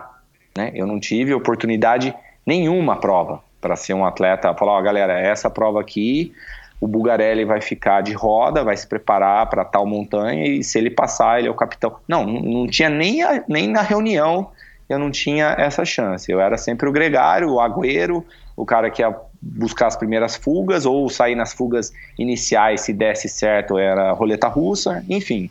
Eu senti que eu não tive espaço nenhum para é, bater o martelo. E eu sempre fui um cara Entendi. que não, eu não nasci para ser gregário, né? É, apesar de ter trabalhado mais da metade da minha carreira e ter ajudado muito mais do que ter feito prova para mim, é, na Itália eu não tive nenhuma prova. Né? Então eu falei, meu, é, chegou no final do ano, que começam as negociações, ali setembro tal. Na época tinha a equipe de Sorocaba muito forte, Padaria Real, tinha a equipe de Pindamonhangaba, Funvic, e as duas tiveram interesse em me contratar. E eu falei, e agora? Eu volto para o Brasil para ter oportunidade de voltar a ganhar provas ou me mantenho na Itália sendo mais um no pelotão sem ter título nenhum. Né? Eu fiquei uhum. nesse, nesse impasse e eu decidi voltar para o Brasil. E eu, ah, eu não me arrependo, acho que fiz a melhor escolha da minha vida, porque eu tive anos fantásticos, né? tive títulos incríveis na minha carreira, ganhei o brasileiro, depois no ano seguinte ganhei a volta de Santa Catarina com etapa no topo do Rio do Rastro, vencendo com a camisa de campeão brasileiro. Então, assim, cara, eu tive títulos quando eu voltei inesquecíveis. Eu sou mega satisfeito com a minha carreira, né? Apesar de não ser, tenho noção, não ser um atleta mais vitorioso da, do Brasil, existem atletas mega vitoriosos, mas eu sou mega satisfeito com o que eu fiz na minha carreira. É, com a família né, da, dos atletas que eu encontrei aqui no Brasil que me recepcionaram muito bem também. É, trabalhava com muito mais empenho como gregário aqui no Brasil do que para os italianos, que eu sentia que estavam me usando muito mais, sabe? Aqui no uhum, Brasil já não. Uhum.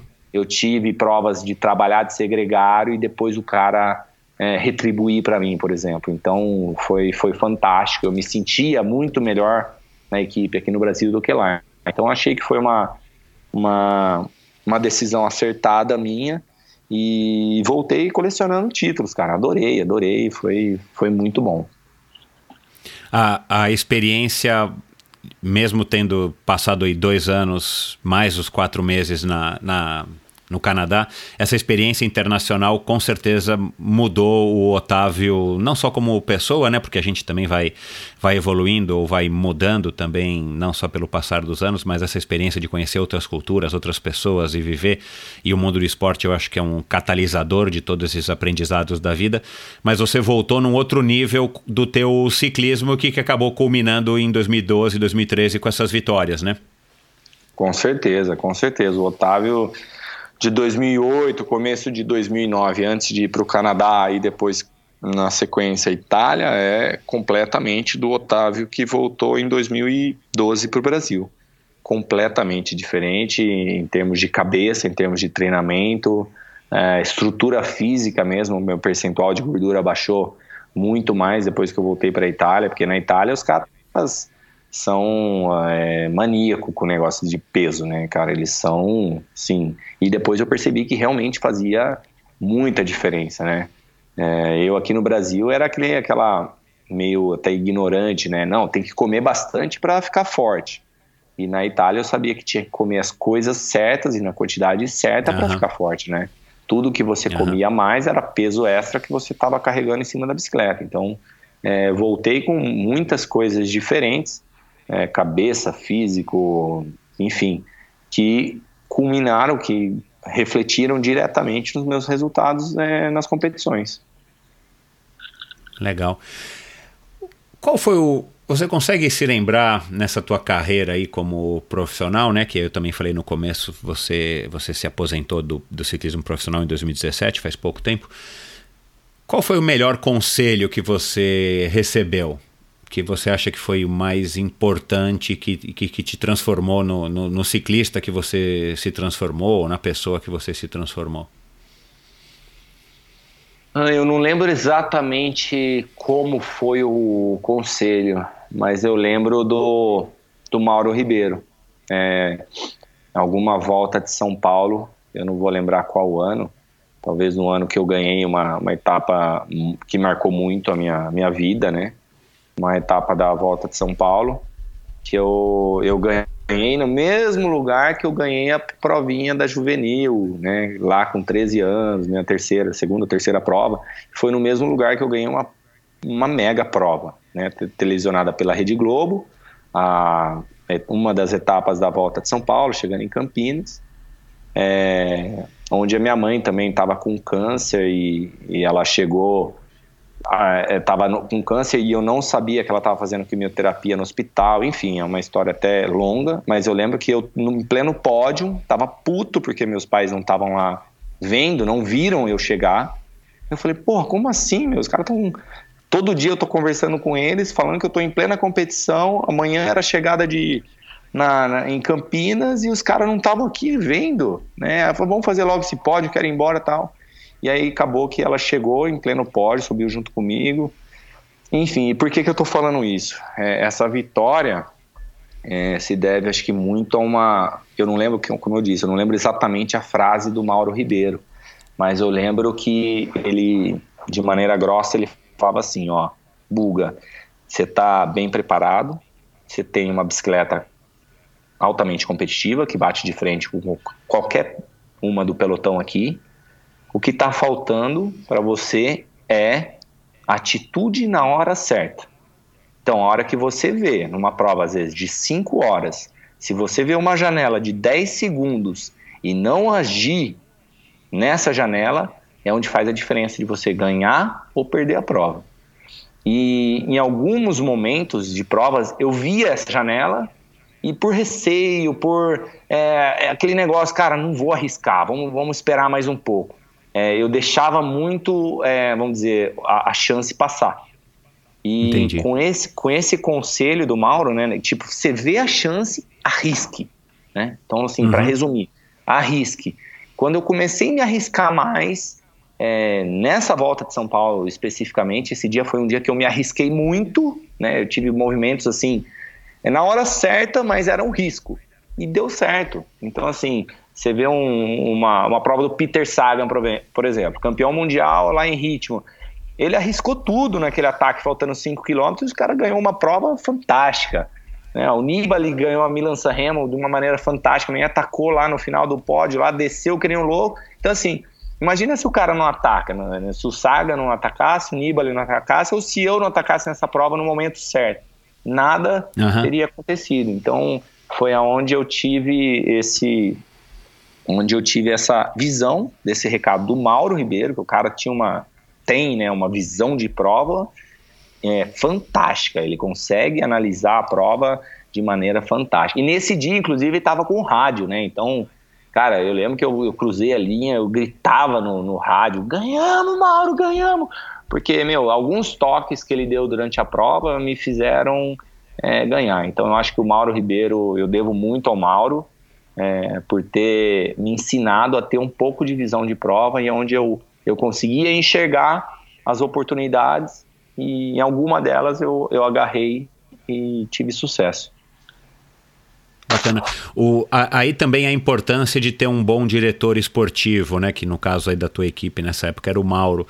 É uma pessoa que, que uh, enxerga a pro, é, é, enxerga de um, de um ângulo diferente a, a competição e as oportunidades e com a própria experiência consegue te passar lições importantes, né? Com certeza, com certeza. O Mauro foi, foi essencial, mas eu tenho também diversas outras pessoas que foram cruciais na minha carreira, né? Meu primeiro técnico, Carlão, em Campinas, que eu, juvenil ainda, ele muito mais próximo de mim do que o Mauro, porque o Mauro eu tive mais conselhos em provas, o Carlão não, diariamente, nos sábados, pré-prova, a gente ia conversando e ele fazia a, visão da prova junto comigo. Olha, você, o circuito é assim, você tem que marcar tal pessoa e vai tentar atacar em tal lugar. E se vier para o sprint, você vai fazer tal coisa. Então, assim, ele me ajudava a criar as estratégias, enfim, e, a, e eu aprendi muito com ele. E depois diversos outros amigos em Campinas que eu pedalava, Paulão, o Rodrigo Dirani, que foi muito amigo meu também, é até hoje. Enfim, tem, tiveram muitas pessoas que que me ajudaram a, a, aprender e influenciaram diretamente no ciclista que eu, que eu sou hoje. Quem, quem são seus ídolos no esporte? O Ayrton Senna, né? Foi meu ídolo desde a época do kart, com certeza. Me espelhei muito nele. Inclusive, a minha tia, minha madrinha, irmã do meu pai, é, ela falava desde, desde pequeno que o meu olhar lembrava bastante o olhar do, do Ayrton Senna, né? Então, é um cara que meu ídolo número um, com certeza, é o Senna. Me espelhei em outros atletas, né? Tem outros ídolos também no esporte. É, no ciclismo eu gosto muito do Valverde, é, gosto muito do Phelps na natação, é, do Zen Bolt na, na, no atletismo. Então existem atletas que eu considero fenômenos que, que também são meus ídolos. Mas o principal, com certeza, Ayrton Senna. É, muita gente aqui fala dele, de fato ele é um cara que fez e deixou né, muita gente aí empolgada e, e inspirou e inspira ainda até hoje muita gente. Cara, vamos falar um pouco do nosso ciclismo aqui antes da gente acabar esse bate-papo de hoje. Você correu aí por muitos anos como, como ciclista profissional no Brasil, teve essa experiência que você acabou de contar e voltou para o Brasil. E agora você está é, você continua envolvido com o ciclismo, né? A gente vai falar aqui rapidamente dessa, dessa, tua, dessa tua fase pós-ciclismo profissional, que você continua ganhando aí as provas, é, algumas provas amadoras. Cara, o que. É, aí a gente teve esse ano, né, cara, exemplos aí da. Da, na, na própria volta, na, no Giro da Itália, uh, outros países da América do Sul né, que já tem um, uma história no ciclismo. O Equador nem tanto, né, mas talvez um pouco maior do que no, no, no Brasil. Mas a gente, a gente vê que o Brasil ainda está tá muito aquém dos europeus nem se fale, né, dos americanos, do, do, enfim. Mas, cara, a gente está ainda muito aquém de outros países aqui próximos da gente, né? A gente tem um, um argentino correndo aí na, na Quick Step, né, o... Oh, meu Deus, fugiu no Max, é, o Richese e tal e a gente ainda não, não consegue ter gente correndo, nem gente correndo lá para ser gregário, né? Que não é pouco, né? Você sabe disso.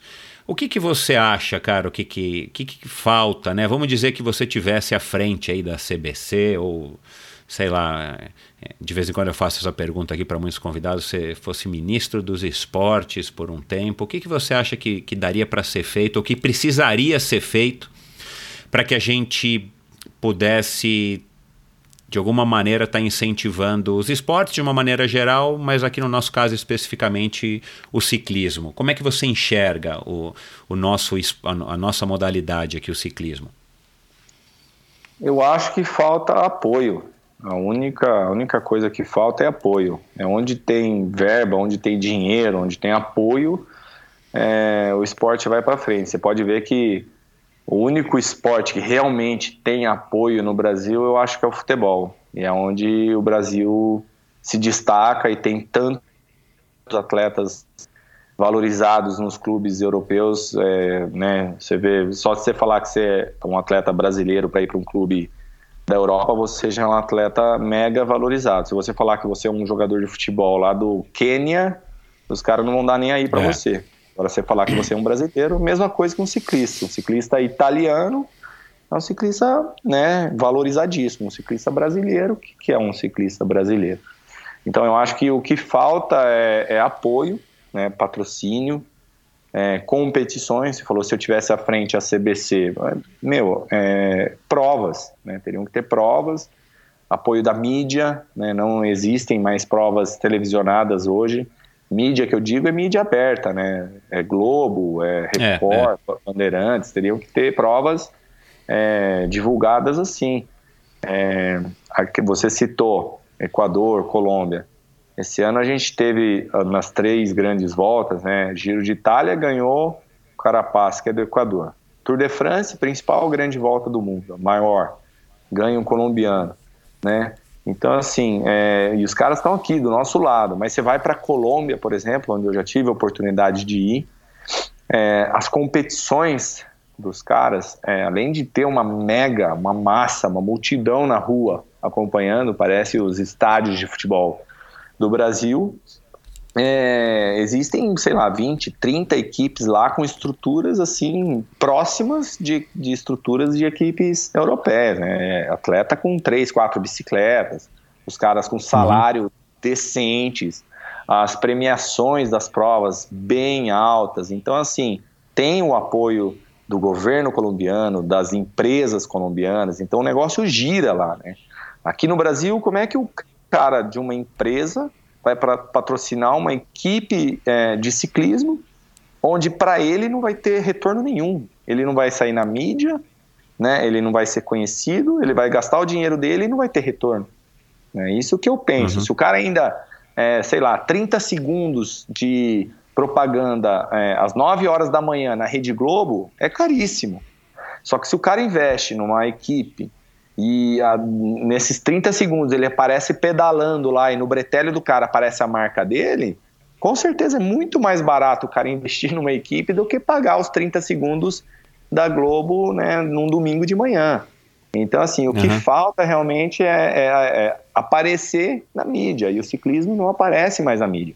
Quem acompanha o ciclismo profissional é, do Brasil hoje é quem realmente gosta muito, porque tem poucas provas e para você ficar sabendo ou para acompanhar é em meios muito específicos, é, ou são nas revistas extremamente especializadas, ou nos Insta Instagrams pessoais dos atletas, que é uma coisa fácil de acompanhar, né, ou Instagram de, do pessoal que acompanha a prova, porque vai ser muito difícil você pegar um jornal, uma Folha de São Paulo, ou assistir um jornal nacional e o, o, o William Bonner falar assim, não, o campeão aqui da 9 de julho foi, vamos assistir agora a entrevista com a campeã. Feminino da... não, não existe, entendeu? Então, é, o que falta é apoio e, e, aparição na mídia. A gente, o ciclismo é, profissional no, no Brasil está numa, tá numa crise que eu, eu nunca, nesses meus 20 anos que eu estou acompanhando o ciclismo, eu nunca vi. E aí, vou fazer aqui o advogado do diabo aparece de vez em quando na mídia, mas é para falar de atleta que foi pego em doping, né? Exatamente. É, e, aí, e aí esse é o próximo assunto. Você acha que o, o atleta, os dirigentes, os, enfim, todo mundo que que está envolvido no, no, ciclismo brasileiro, todos os players do, do, do, cenário do ciclismo brasileiro, você acha que de uma maneira geral, né? A gente sabe que sempre existem exceções, mas você acha que a gente está preparado como país para ter um ciclismo decente, organizado, limpo, é, que, que, que possa vai nesse o ciclismo mundial ele deu uma enfraquecida depois dos escândalos de doping, mas talvez a gente aqui no Brasil não consiga nem perceber, né? É, eu estou supondo que ele deu uma enfraquecida pelo que eu leio, pelo que eu ouço e tudo mais, né? Com todos esses escândalos sucessivos que culminaram com esse máximo escândalo do Lance Armstrong, mas é, a gente vê marcas importantes patrocinando e continuando investindo, né? Essa transação da, da equipe Sky para a Ineos agora no, na virada do ano foi uma transação meu, de somas vultuosas, nunca antes vistas. É, o ciclismo, de alguma maneira, ele está conseguindo sobreviver e, e, e prosperar, né? O ciclismo mundial. Cara, a gente já teve, e eu, eu, tenho, enfim, né?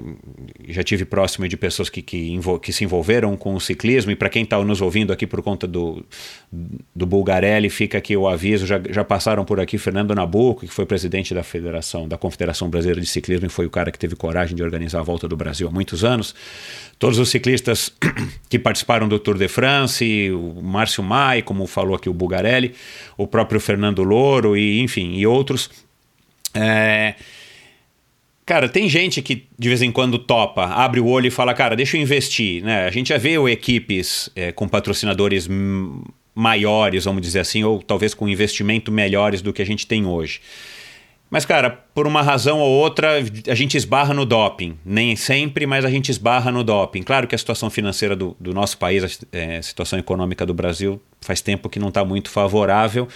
É, mas a gente teve gente querendo investir e eventualmente essas empresas entram e saem, entram e saem, porque de alguma maneira a marca delas acaba sendo envolvida com, né, associada com o doping e ninguém quer isso. De novo, você acha que a gente está preparado é, para viver um ciclismo que de fato consiga prosperar, e não é só culpa da falta de investimento, tem alguma coisa que não sei se é cultural, não sei se é falta de conhecimento. Qual a tua opinião a respeito disso, Otávio? Eu acho que a gente está preparado sim, mas falta estrutura, né? É, você falou que o ciclismo europeu, o ciclismo mundial teve uma mega enfraquecida, né? pelo que você lê, eu acho que eu tenho a mesma opinião também mas você via as equipes é, europeias, principalmente, quebrando, só que ou então fazendo fusões, né? Então, assim, por exemplo, a equipe é, Garmin vai cortar pela metade o, o investimento, aí a outra equipe X, por exemplo, que também vai cortar pela metade do investimento, é, elas se, se uniram, se juntam e faz uma equipe só. Mas é. lá, assim, 150, 200 equipes é, profissionais é, com, com altos investimentos. Já aqui no Brasil, não. Aqui no Brasil teve a Funvic profissional, teve uma época também a Scott, que foi uma equipe também que cresceu, que deu um passo grande para se tornar profissional na época, visando competições internacionais, também foram para a Turquia. Então, assim, é, a Scott, queira ou não queira, quebrou por causa de, um, de uma falta de, de transparência eu acho que não sei se não tinha um dinheiro que tinha que ter sido depositado, uma, um dinheiro como, como calção, um dinheiro como seguro, se caso a equipe quebrasse, não tinha dinheiro para bancar os atletas. E aí depois a UCI, ou não sei quem descobriu isso, a equipe quebrou. Uhum. E depois, no caso da Funvic, não. A Funvic veio numa crescente é, muito é, consolidada, muito sólida, ano após ano, ia subindo de degrau em degrau até passar para profissional. Quando passou para profissional, foram que surgiram os grandes casos de doping da Funvic, né? E na sequência, muitos casos. E sucessivos, é. Sucessivos. O apoiador, é, posso falar de boca cheia aqui, o cara que realmente levantou a Funvic para isso acontecer foi o João Paulo Diniz. E todos os atletas, eu tenho certeza que são gratos por ele. Porém, é, eu como atleta ou eu como é, do lado do João Paulo Diniz, assim, tendo a visão dele, é, eu teria feito a mesma coisa, porque Ele acreditou depois do primeiro doping, né? Deu, deu a segunda chance.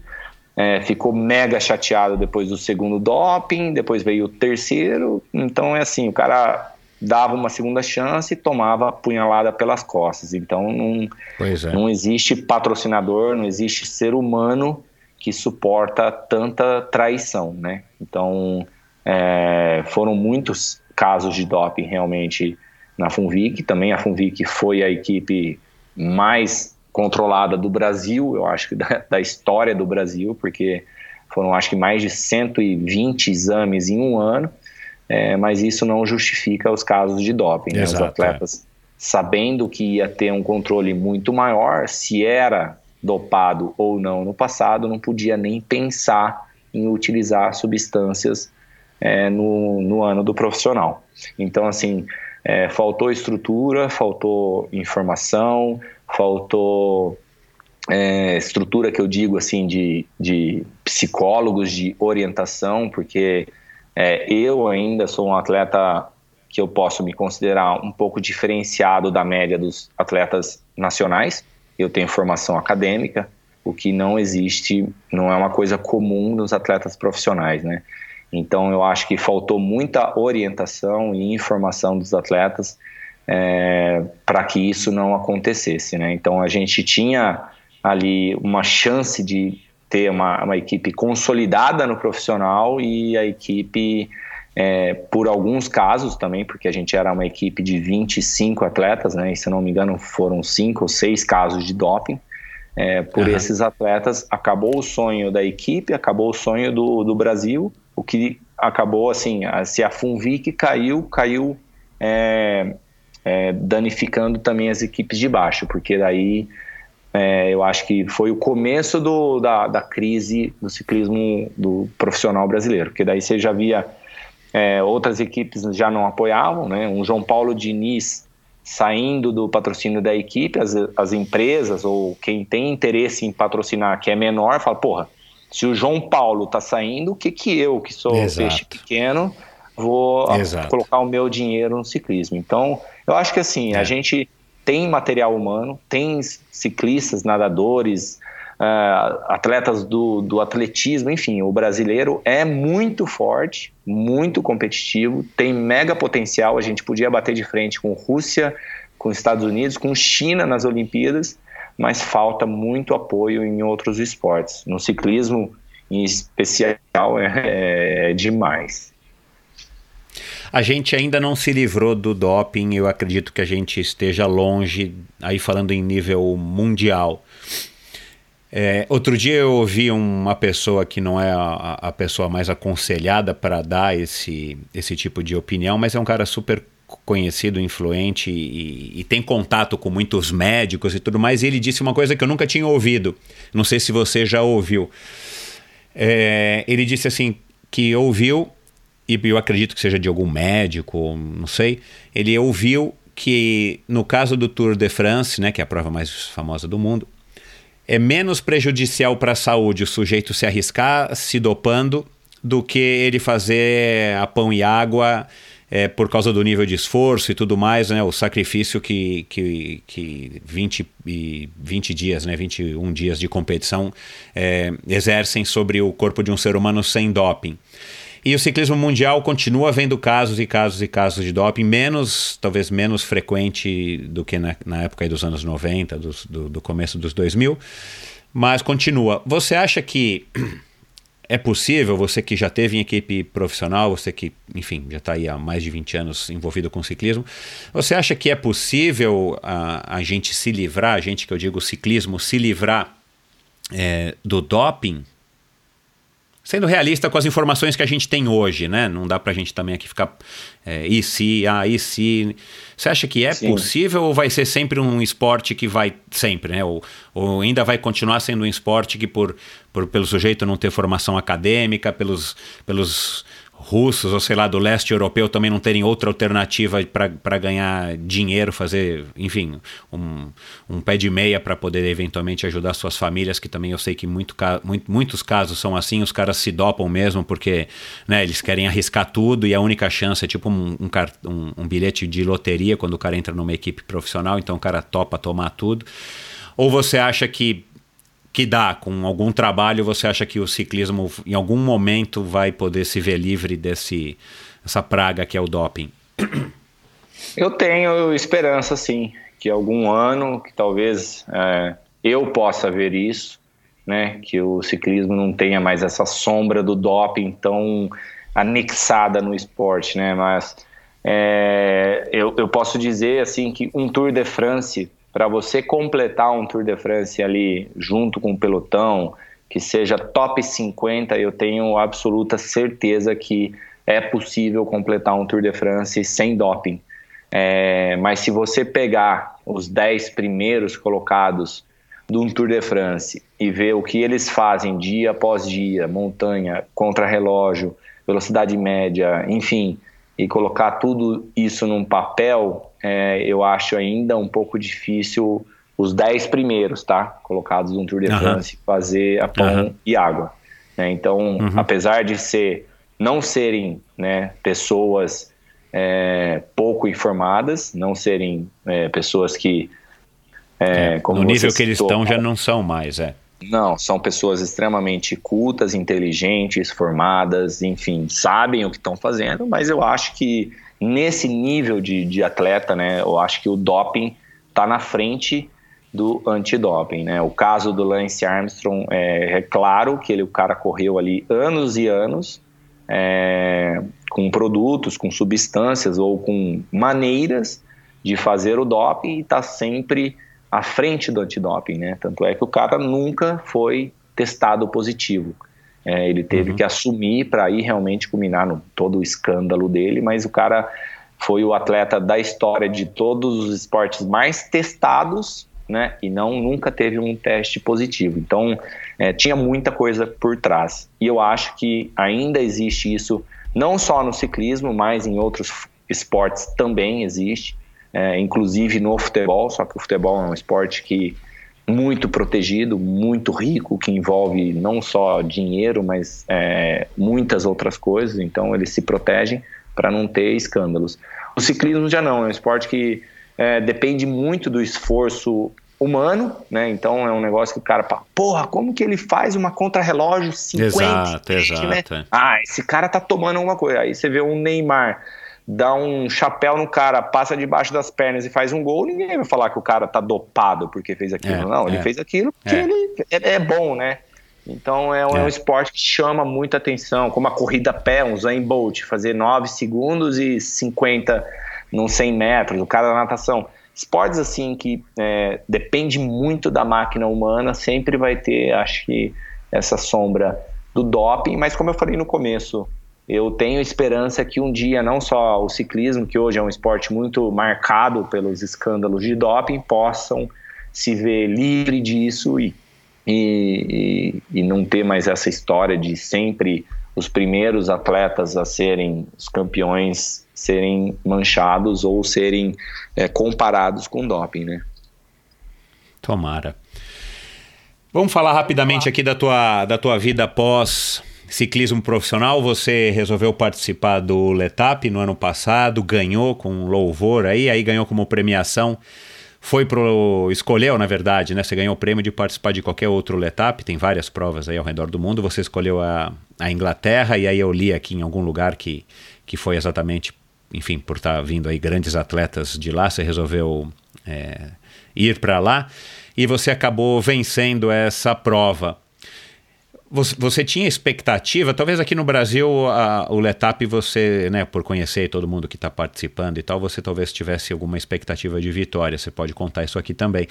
Mas participar dessa prova em Londres, você tinha noção, você chegou a dar uma olhada quem é que estava participando e tal, para você chegar lá e, e, e ganhar uma prova dessa? Não, a prova amadora ela funciona bem diferente de uma prova profissional. É, você não sabe quem vai correr. O Letap desse ano é, eu pedia para o pessoal para eles me darem a lista de inscritos para eu estudar os adversários. Eles falavam, cara, a gente não pode dar, é proibido, é uma prova amadora, não é assim para você estudar o adversário. Então, assim, é uma prova diferente, é mais uma festa, né? O Letap Brasil tem 2.400 inscritos. Quem vai para disputar a prova ali são 30, 50 ciclistas, sei lá, né? Então, assim, é mais para diversão. E eu, eu, eu, eu saí do ciclismo profissional, não queria mais me envolver em provas de altíssimo nível, participar de competições aqui no Brasil, voltas ciclísticas e tal. Só que, cara, eu sou ciclista, sou um cara competitivo e sempre tava ali uma provinha ou outra, com a história do T-Rex na época, eu queria é, ir em algumas provas dessa aí para tentar subir no pódio. A minha, minha expectativa era subir no pódio para tentar mostrar o uniforme do T-Rex e divulgar o programa. Essa foi a ideia. Mas no ano passado, quem, vamos dizer, picou o mosquitinho ali para falar: meu, não, vai para ganhar na época foi a minha namorada, a Érica, que me incentivou e falou: Meu, por que você não treina e tenta focar pelo menos aí dois, três meses antes do Letap certinho? Eu falei: Meu, não quero, meu.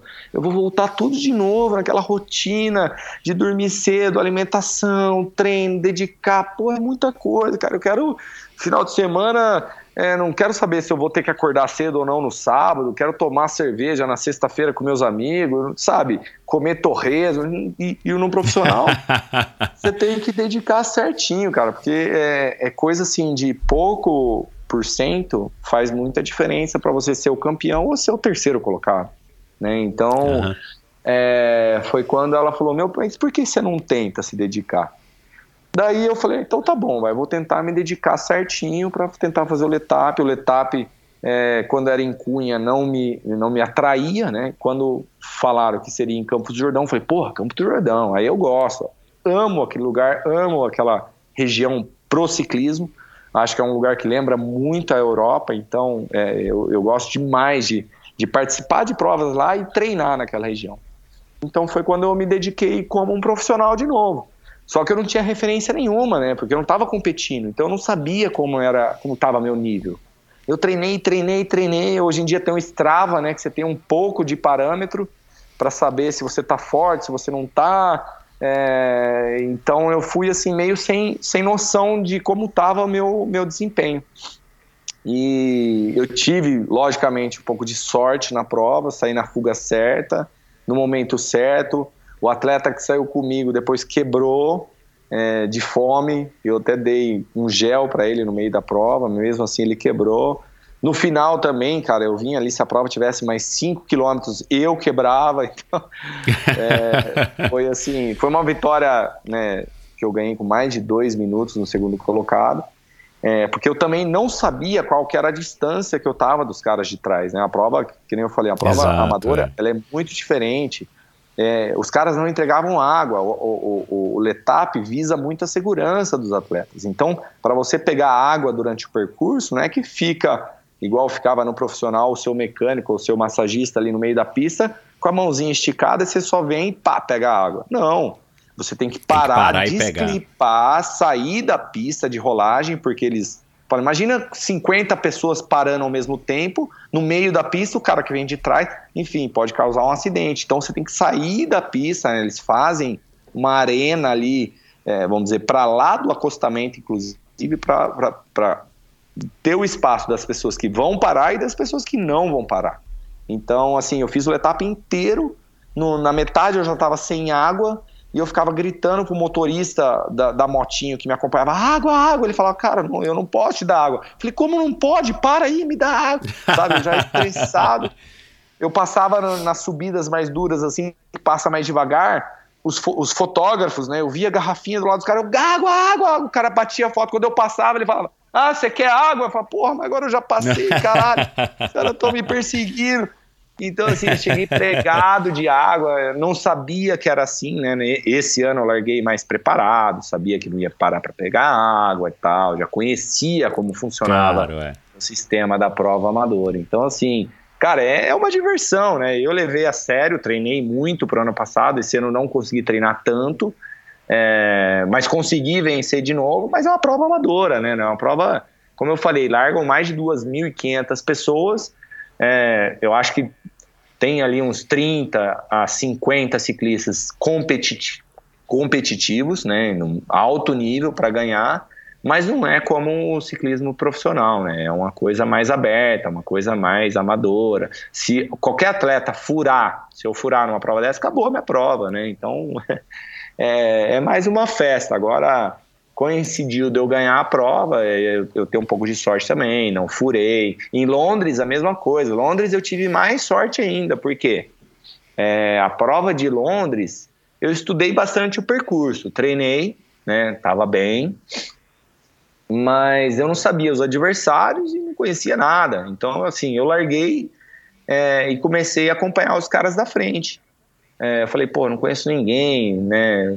Não, sei como que os caras correm aqui. É, enfim, vou ter que seguir qualquer movimento desde o começo, porque no profissional você fica no pelotão, os caras que atacam normalmente é a fuga que vai só fazer publicidade e depois vai morrer, né? E no uhum. amador não é assim. Os caras que atacam logo no começo normalmente são os mais fortes.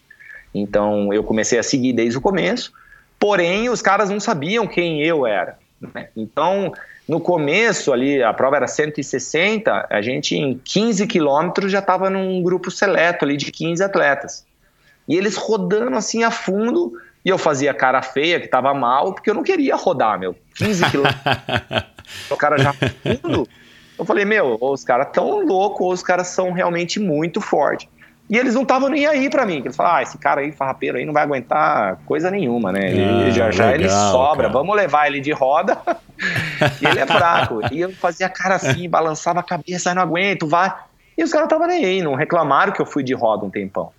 E na metade da prova, os caras começaram a quebrar, quebrar, quebrar, até ficar ali um grupo de quatro ciclistas só. Aí eu comecei a revezar e aí os caras, eu tava com muito mais energia que os caras, porque imagina, andando praticamente só de roda ali. Aí nas, claro. nas primeiras subidas que eu dei uma, umas testadas, vamos dizer assim, eu já percebi que eu era, o mais forte deles ali. e aí os caras perceberam também. Aí eles, eles começaram a falar: ah, agora a gente não leva, não. Você tá fortão, né? Eu não vou levar você, não. e aí inverteu o jogo. Aí eu tive que começar a levar mais os caras, porque ainda faltava ali, sei lá, uns 60 quilômetros. Mas eu estava bem, como eu falei, estava treinado, estava preparado. E acabou que eu ganhei a prova. No final, naquela, numa subida, faltando 10 quilômetros, eu ataquei, já ninguém conseguiu me seguir, eu vim embora até o final. Então, assim, é, é como eu disse, é uma prova amadora, que ninguém conhece ninguém, né? É, e não, eu acho que não tem aquela. Lá em Londres eu percebi mais isso, não tem aquele espírito competitivo como eu vejo no Letap Brasil. No Letap Brasil já eu vejo o negócio da competição mesmo, do ganhador, muito mais aflorado do que eu vi ah, em Londres. Legal. É, no, em Londres eu percebi um clima mais amistoso, mais comemorativo. É, foi muito legal, foi muito prazeroso ter vencido também em Londres. Era um lugar que eu nunca tinha pedalado, nunca tinha ido nem para visitar nem nada, por isso que eu, eu escolhi Londres como premiação do Letap ano passado. E esse ano eu escolhi Califórnia. Então, vamos ver se na Califórnia, se nos Estados Unidos é, é tão competitivo, é tão aflorado esse, esse espírito de competição como é no Brasil, ou se é um mais amador, mais festivo, como foi o de, de Londres. Bacana, cara. É, é, e, e para você também vai ser uma coisa bacana porque você vai voltar a competir num ciclismo mais é, norte-americano, né? Que eu imagino que deva ser bem similar Canadá e Estados Unidos, embora agora como amador. Eu arrisco dizer que você vai ter, vai, uma certa facilidade lá. A sorte vai te acompanhar lá, mas a gente vai ficar aí acompanhando é, daqui através das redes sociais aí como é que vai ser. Quando, que mês que vai ser? Pô, tomara que eu me dê bem lá. Se for igual foi esse ano, né, vai ser em junho. Vai ser na metade ah, do ano tá. mesmo, porque é calor. Mas eu já dei uma olhada no, no perfil altimétrico e, nossa, meu, pensa num letap duro. Duas ou três montanhas lá. Eu acho que esse ano foram 160 quilômetros com 3.700 metros de acumulado. Então, de é acumulado, bem duro uau. mesmo. É. é. É.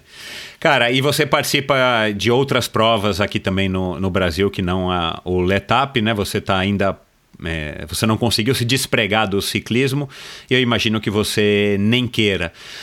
Você planejou essa tua, vamos dizer, aposentadoria do ciclismo profissional? Você se formou é, em educação física, você começou com o teu canal, o Ciclismo Expert, né? Você me contou aqui agora, antes da gente começar a gravar, que a ideia era, era na verdade, usar como plataforma para o, o, seu sistema de treinamento T-Rex. É, e acabou não dando muito certo e, e, na verdade o dicas do Bulga foi o que mais que mais enfim é, deu retorno para você em termos de audiência que, que você o que, que você tem planejado, né? Você já planejou? Você tinha isso planejado que você está fazendo até agora? Como é que você se enxerga aí é, como um, um ex-ciclista profissional, além de estar tá participando das provas amadoras, mas para de fato ganhar dinheiro e, e, e seguir envolvido com o ciclismo? Então, é, eu planejei um pouco sim minha aposentadoria, porém ela foi, acho que, antecipada pelo meu histórico de família, de vida.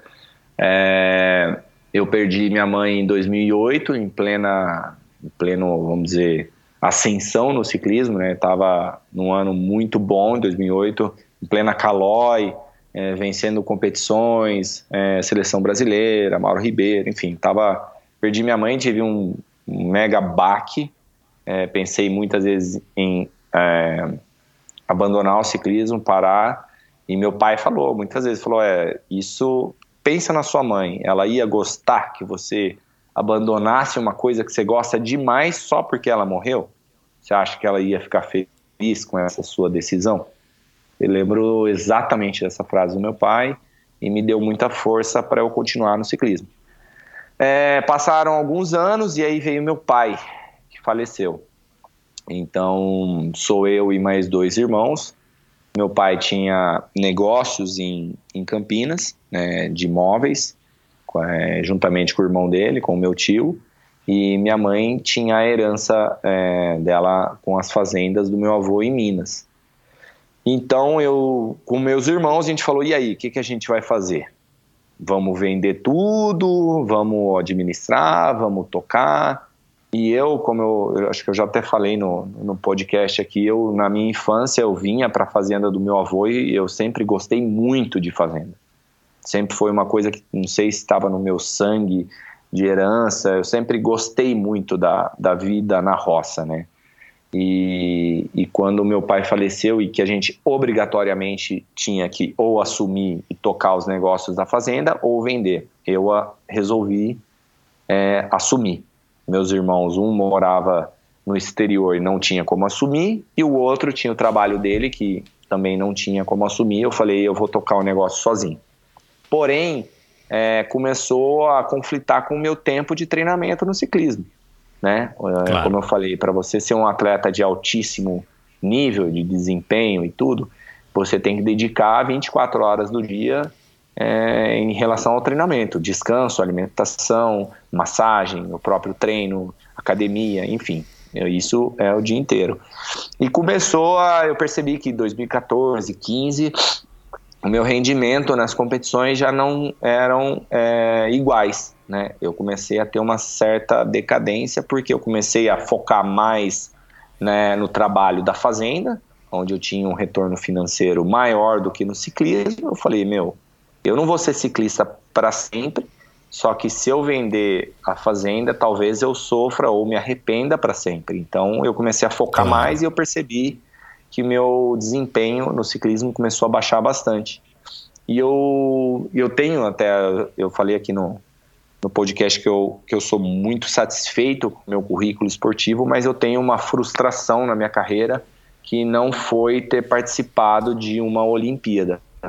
É, em 2008 eu fui atleta reserva, em 2012 eu também saí na convocação reserva, mesmo sendo campeão brasileiro, e eu tentei ainda uma última vaga olímpica em 2016, fui para a seleção brasileira lá em, no Giro de Trentino, que eram os oito atletas ali que dali sairia algum atleta para a Olimpíada.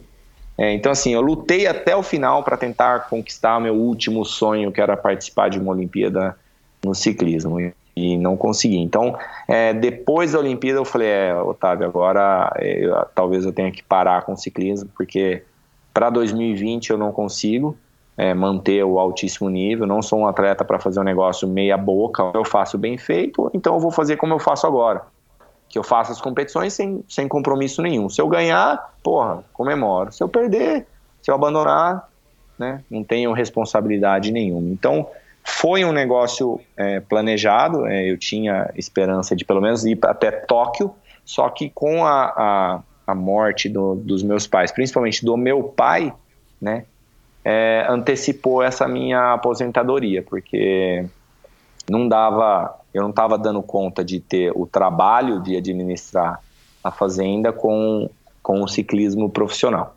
Então, é, são circunstâncias da vida, né, que fazem com que a gente tenha que tomar decisões que nem sempre são as que talvez a gente tomasse naquele momento, mas é assim que a gente cresce, é assim que a vida é, né?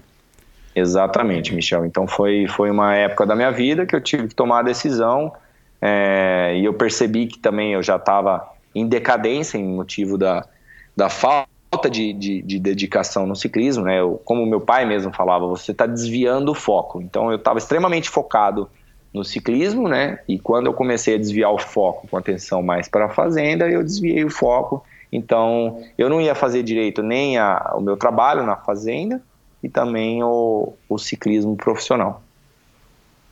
E a fazenda vai bem? A fazenda vai bem, a fazenda não é uma coisa, como você falou, administrar minha fortuna e tal, mas a fazenda paga minhas contas, a fazenda me proporciona fazer uma viagem internacional por ano, e, e eu não ganho dinheiro somente com a fazenda, mesmo porque a fazenda é, eu tenho que dividir os lucros com os meus irmãos e tal.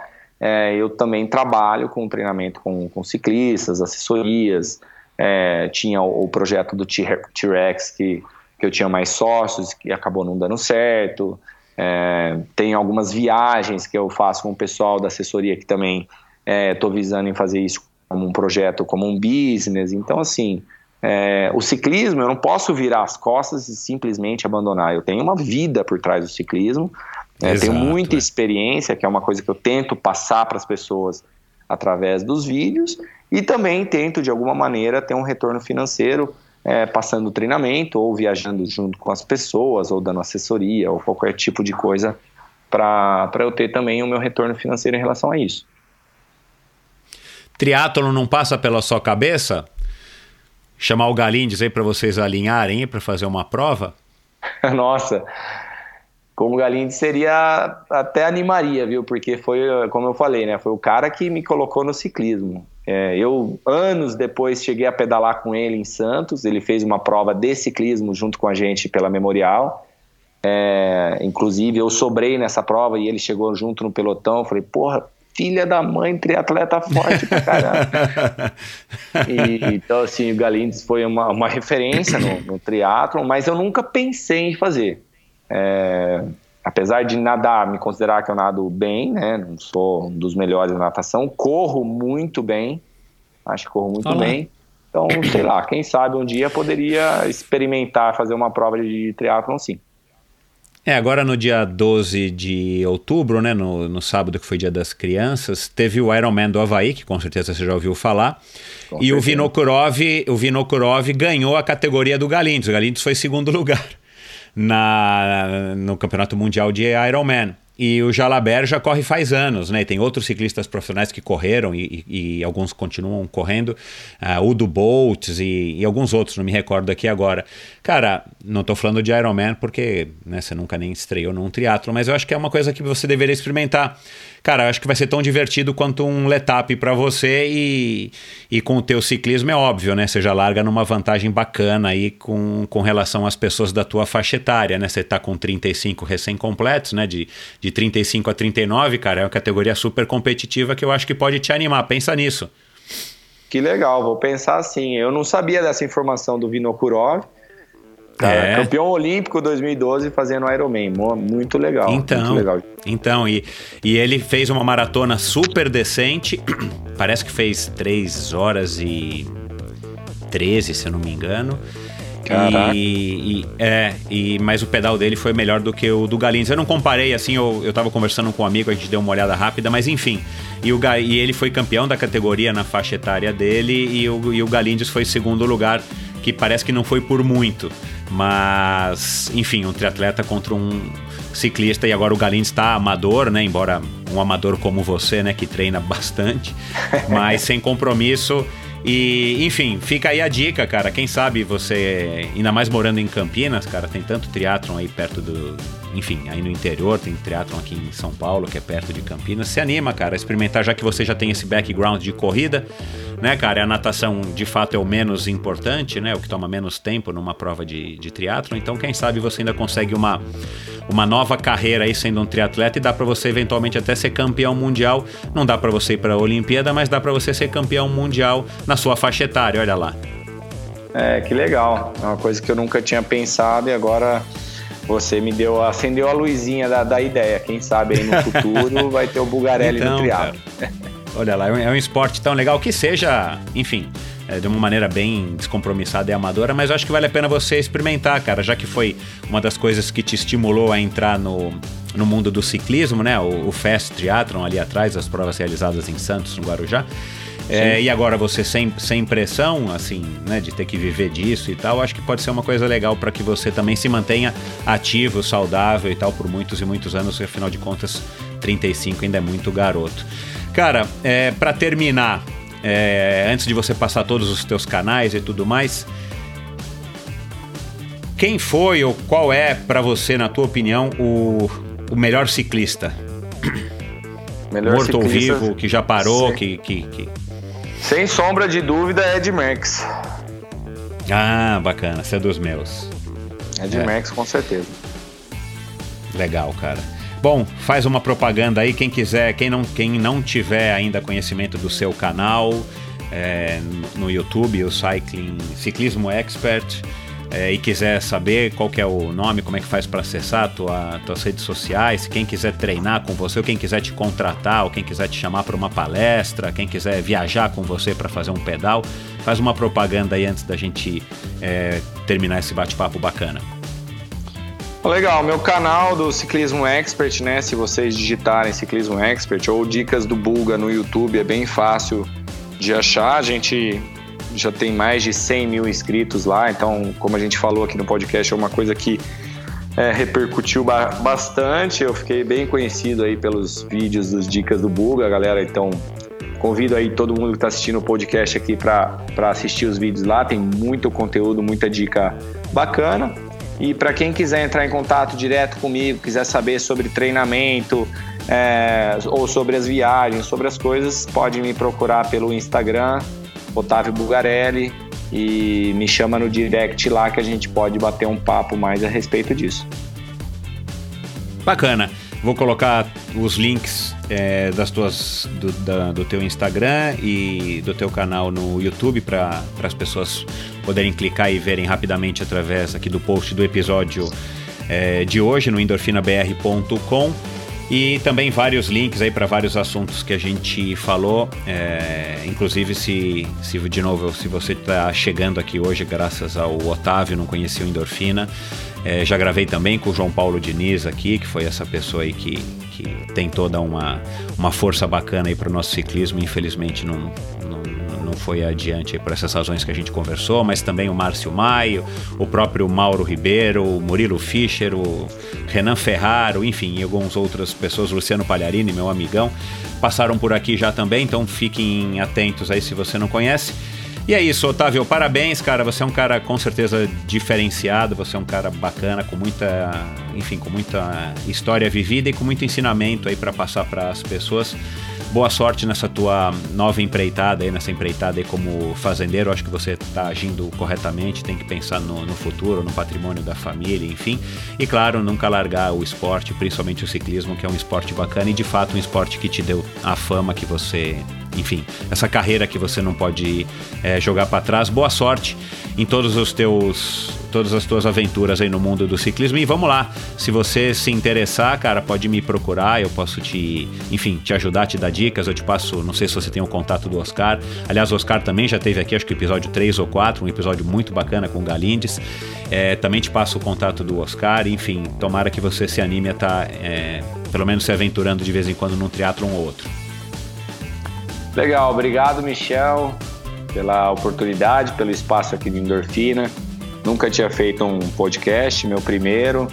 Gostei, obrigado pela ajuda, pelo espaço e é isso aí, vamos que vamos. Sendo fazendeiro, ciclista, quem sabe agora no futuro próximo triatleta.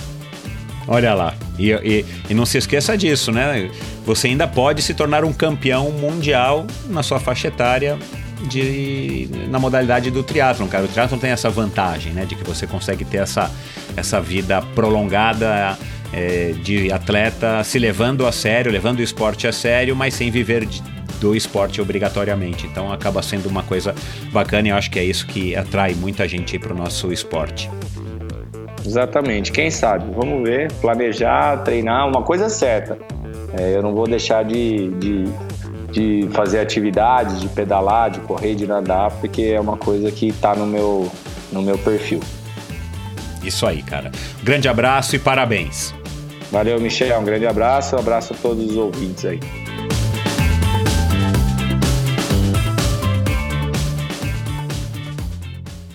Este episódio foi um oferecimento da Probiótica. Por sinal, tenho certeza de que você já tem acompanhado o trabalho muito legal que a Probiótica vem fazendo, investindo não apenas na fabricação de produtos de primeira linha, é claro, mas também ao patrocinar provas e atletas. Aliás, parabéns à Probiótica pela iniciativa. Estamos precisando de empresas que acreditem no esporte de uma maneira sustentável e o apoio aos atletas profissionais é uma parte importantíssima nesse processo. Aliás, muitos atletas já comentaram a esse respeito aqui no endorfina. A probiótica produz uma linha específica de suplementos da mais alta qualidade para os esportes de endurance, tanto para os seus treinos quanto para as provas. Você encontra uma linha completa de carboidratos, desde o tradicional Carbap Gel até o Carbap Pós 4x1, diversos tipos de proteínas, energéticos como a D-ribose e a destrose, glutamina, creatina e os BCAAs que seu nutricionista já deve ter recomendado. Estes produtos e toda a extensa e completa linha de suplementos da probiótica você encontra na Quality Nutrition. Apenas uma loja com a experiência, conhecimento e excelência da Quality Nutrition é capaz de oferecer a variedade e o atendimento que você procura. Uma ideia bacana da Quality Nutrition e que, ao meu ver, foi uma grande sacada do Marcelo Kim foi a criação dos combos promocionais. Você compra três produtos iguais e ganha um desconto que pode chegar aos 50%. Outra sacada é a Quality Week. Em toda a última semana do mês, cerca de 80 produtos nacionais e importados entram em promoção, com descontos que também podem chegar aos 50%. Além dos três endereços em São Paulo, você pode comprar convenientemente de qualquer lugar do Brasil através da loja virtual da Quality Nutrition. Você tem literalmente na ponta dos dedos acesso a uma quantidade inimaginável de marcas e produtos. Acesse qualitynutritionloja.com.br e faça suas compras hoje mesmo. A Probiótica é patrocinadora oficial do circuito Ironman Brasil e 3-Day Series 2019 probiotica.com.br. Acesse o site agora mesmo e conheça a linha completa de produtos da Probiótica. No Instagram, Probiótica Oficial e Quality Nutrition Loja. Siga os perfis e fique por dentro das últimas novidades dessas duas marcas. Obrigado por ouvir esse episódio do Endorfina. Acesse o endorfinabr.com, vá no post do episódio de hoje para conhecer um pouco mais sobre o meu convidado e alguns assuntos abordados em nossa conversa. Lá você ainda encontra todos os episódios do Endorfina e uma galeria de fotos da história do triatlon brasileiro. Se você curtiu, colabore assinando o Endorfina na iTunes Store ou Spotify e compartilhando com seus amigos. Lembre-se de enviar suas sugestões, críticas e comentários através do perfil Endorfina BR no Instagram ou através do Endorfina com Michel Bogli no Facebook. Um abraço e até a semana que vem.